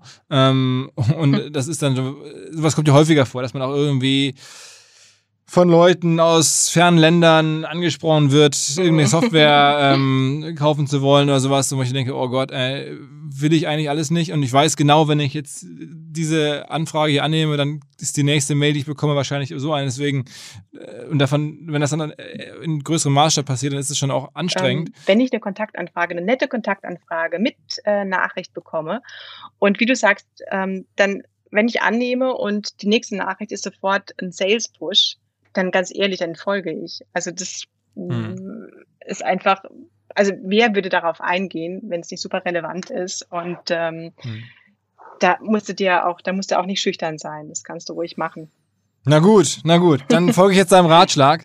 Ähm, und heute Abend mache ich Netzwerkhygiene. Ähm, in, in dem Sinne, äh, Selena, ich glaube, da waren ja, hoffentlich für, für viele, auch für mich, ähm, Sachen dabei, auf die man ähm, achten kann, die vielleicht ganz hilfreich sind äh, bei euch, äh, ja, noch mehr Reichweite aufzubauen, Relevanz zu steigern, zu was auch immer das dann genau benötigt wird. Bei uns ist es ja zumindest, ich sage es gerne offen, äh, mir geht es darum, mehr Hörer zu haben, mehr Besucher zu haben. Ähm, ist es ja auch kein Geheimnis. Ähm, aber ähm, ja, so hat jeder seine Interessen und ich finde, das ist auf jeden Fall äh, eine sehr spannende Entwicklung, die LinkedIn gerade nimmt. Ähm, mittlerweile ist es ja wirklich eine, eine Content-Plattform. Man kann da sich stundenlang aufhalten und Sachen lesen. Und ja, mal gucken, wie ihr da weiterkommt. Also, wer ist euer größter Wettbewerber? Mittlerweile Facebook, mittlerweile Twitter oder doch irgendwie die Kollegen aus Hamburg hier von Xing? Wen würdest du nennen? Es kommt darauf an, wen du fragst bei uns. Ne? Also wenn du die, das Recruiter-Lösungsteam, Talent Solutions fragst, äh, dann sagen sie ja, die Job-Plattform ist unsere größte Wett, äh, Wettbewerber. Wenn du die Marketing-Solution-Kollegen ähm, fragst, dann ist es natürlich alle anderen Social-Media-Plattformen. Ähm, das also ich glaube, es bleibt, es ist und bleibt spannend und es genug Bewegung im Markt. Mhm, mh. Was glaubst du, wie viel ähm, Follower kann man so jetzt, wenn man nicht gerade TV-prominent ist, sondern wenn man so ein Typ ist, jetzt sagen wir mal wie ich, ich mache jetzt so einen Podcast und so, was kann man da aufbauen? Also ist jetzt, die, die Lea hatte mir im letzten Mal im Podcast erzählt, sie hat 70.000 äh, Follower. Ähm, das müsste ich ja eigentlich auch schaffen können, behaupte ich jetzt mal. Wobei die ist ja auch schon TV-prominent und äh, macht ja sehr viele andere Sachen. Also sag mal so ein paar Beispiele. Was ist denn da noch so? Das, das interessiert mich jetzt nochmal. Ähm, ich habe witzigerweise, ich weiß nicht, warum ich heute alle Fußballer gegoogelt, alle Fußballer gelinkt habe, äh, gesucht habe. Ähm, ich habe gesehen, Philipp Lahm hat zum Beispiel 89.000. Ähm, Aber das ist ja, das ist ja schon was anderes. Der ist ja schon wirklich auch ein, man, der war Kapitän der Weltmeister als Fußballnational. Das ist ja schon, der müsste ja eigentlich Millionen ja, ja. haben, ne? Ja, eben. Deswegen hat es mich auch gewundert, äh, dass er ähm, dann doch, also er hat so viel wie, äh, wie Lea. Ja, ne? Aber man erwartet ihn halt auch nicht unbedingt. Ne? Das ist jetzt ja nicht so sein naturelle, Natural Habitat sozusagen, würde ich jetzt sagen. Nee, ja. ist ja eher so vielleicht irgendwie, weiß ich nicht, Instagram oder, oder aber wobei, Nein, er ist Unternehmer. Nicht, inzwischen nicht mehr. Ne? Ja, ja, ja, genau, stimmt. Als Unternehmer. Stimmt, stimmt. Hm. Ähm, und Aber was war deine Frage nochmal? Was ist Also was sind da, was sind, genau, was, für, was ist da, also Frank Thelen ist ist ja, jetzt haben wir gerade drüber gesprochen, dann haben wir über Lea gesprochen, sag noch mal so ein paar andere, dass man als Hörer auch vielleicht ein bisschen mitbekommt, ähm, so was auch motivierend ist. Also wenn jetzt jemand hier zuhört, der hat irgendwie vielleicht 3000, 5000, das ist ja dann auch schon alles viel. Ja, oder, man, dann schafft man vielleicht doch trotzdem den Sprung auf, auf 40, 50, 100.000 oder ist das sehr schwierig? Äh, Ordnen wir müssen Sie die Zahlen ein. Mm, Ich muss, wollte gerade mal auch heute schauen, wie viel äh, Tijen hat. Ähm, ich denke, also eine hunderttausender Marke zu überschreiten, da musst du wirklich, ähm, das machst du nicht mal so nebenbei. Und da hast du sicherlich auch noch, ähm, wie du sagst, auch ähm, andere Kanäle, TV-Auftritte, einen eigenen Podcast. Ich meine, das hast du alles. Ähm, da ist sicherlich noch Musik drin, aber ich, also ich finde 40.000 finde ich schon ein, ein wahnsinniger Erfolg. Und ich, um es einzuordnen, also Was hat denn zum Beispiel so ein Chef von, von, von Daimler oder so ein Chef von Telekom oder von Vodafone oder so? Tim Höttges hat zum Beispiel auch 80.000 und der macht auch wirklich verdammt guten Content, wahnsinnig authentische Artikel. Ähm, wie viele Leute, wie viele Leute machen das? Also das macht er ja wahrscheinlich selber. Du, also ich meine, äh, klar, als CEO hast du mit Sicherheit ein, ein Team ähm, für, für alles und jenes. Ähm, aber du merkst natürlich schon, wenn die Artikel ähm, aus deiner Feder kommen oder zumindest, sage ich mal, zu 90 Prozent aus deiner Feder, und dann wird noch ein bisschen korrigiert. Aber ähm, er macht zum größten Teil alles selbst. Habt ihr jemals versucht, Matthias Döpfner zu bekommen? Ähm, nicht, dass ich wüsste. Der ist ja wirklich einer sehr prominenter CEO, aber sehr plattformabstinent. ja, ähm, wahrscheinlich das. Gibt es denn noch einen Ja, anderen, so, so, so einen Corporate, so einen DAX-CEO oder sowas, wo du sagst, der, der mm, macht das gut, ist abseits von den bekannteren Ja, Gesichtern? Dieter, Dieter Zetsche, ähm, aber ist wahrscheinlich auch einer der üblichen Verdächtigen, ne? Mhm. der auch so immer starke Auftritte hat. Also ihn würde, würde man auch vermuten, dass er einfach viel zu sagen hat. Ähm, Politiker? ja, mh, Ex-Politiker, ne? Gerhard Schröder. Ah, okay. Mhm. Mhm. Ähm, muss ich gerade ganz kurz überlegen. Fällt mir jetzt im Moment niemand ein. Okay. Meistens ne, nach ihrer Amtszeit. es ist ungefährlicher. ja. Okay, ja gut, dann sind wir durch. Ähm, Selena, vielen Dank für die Zeit und für die Einschätzung. Sehr gerne. Danke Danke dir. für die Einladung. Jo, tschüss, tschüss. Ciao. Ich bin etwas eingeschüchtert, denn meine Podcast-Kollegin Lea Kramer und Verena Pauster müssen einen dermaßen tollen Hinweis gegeben haben auf die Techniker Krankenkasse, dass ich mich kaum traue nachzulegen. Jedenfalls geht es darum, die Techniker Krankenkasse bietet einen Informationsservice rund um das Thema Sozialversicherung, insbesondere für Menschen, die gerade gründen. Ich kenne die Situation selber noch ziemlich genau. Als wir gegründet haben, gab es auch eine ganze Reihe von Fragen rund um Sozialversicherungsverhältnisse, unsere eigenen, die unserer Mitarbeiter, verschiedenste Fälle, die man gerne geklärt haben möchte. Und genau dazu berät die Techniker Krankenkasse jetzt kostenlos, hat Zeit für jeden, egal ob ihr dort versichert seid oder nicht. Die wollen einfach Startups helfen und Startups natürlich auch früh kennenlernen. Es gibt dazu einen kostenlosen Rückrufservice, also ihr macht einen Termin aus, dann rufen die euch an und beraten euch rund um das Thema Sozialversicherung. Wer dazu Fragen hat, alle Infos Social Pizza, so heißt das Social Pizza, ein Wort, socialpizza.tk.de. Unter diesem Stichwort einfach mit den Kollegen von der TK sprechen und alle Fragen rund um Sozialversicherungsverhältnisse in Startups direkt klären. Link zum Hinweis natürlich auch in den Shownotes. Zurück zum Podcast. Dieser Podcast wird produziert von Podstars bei OMR.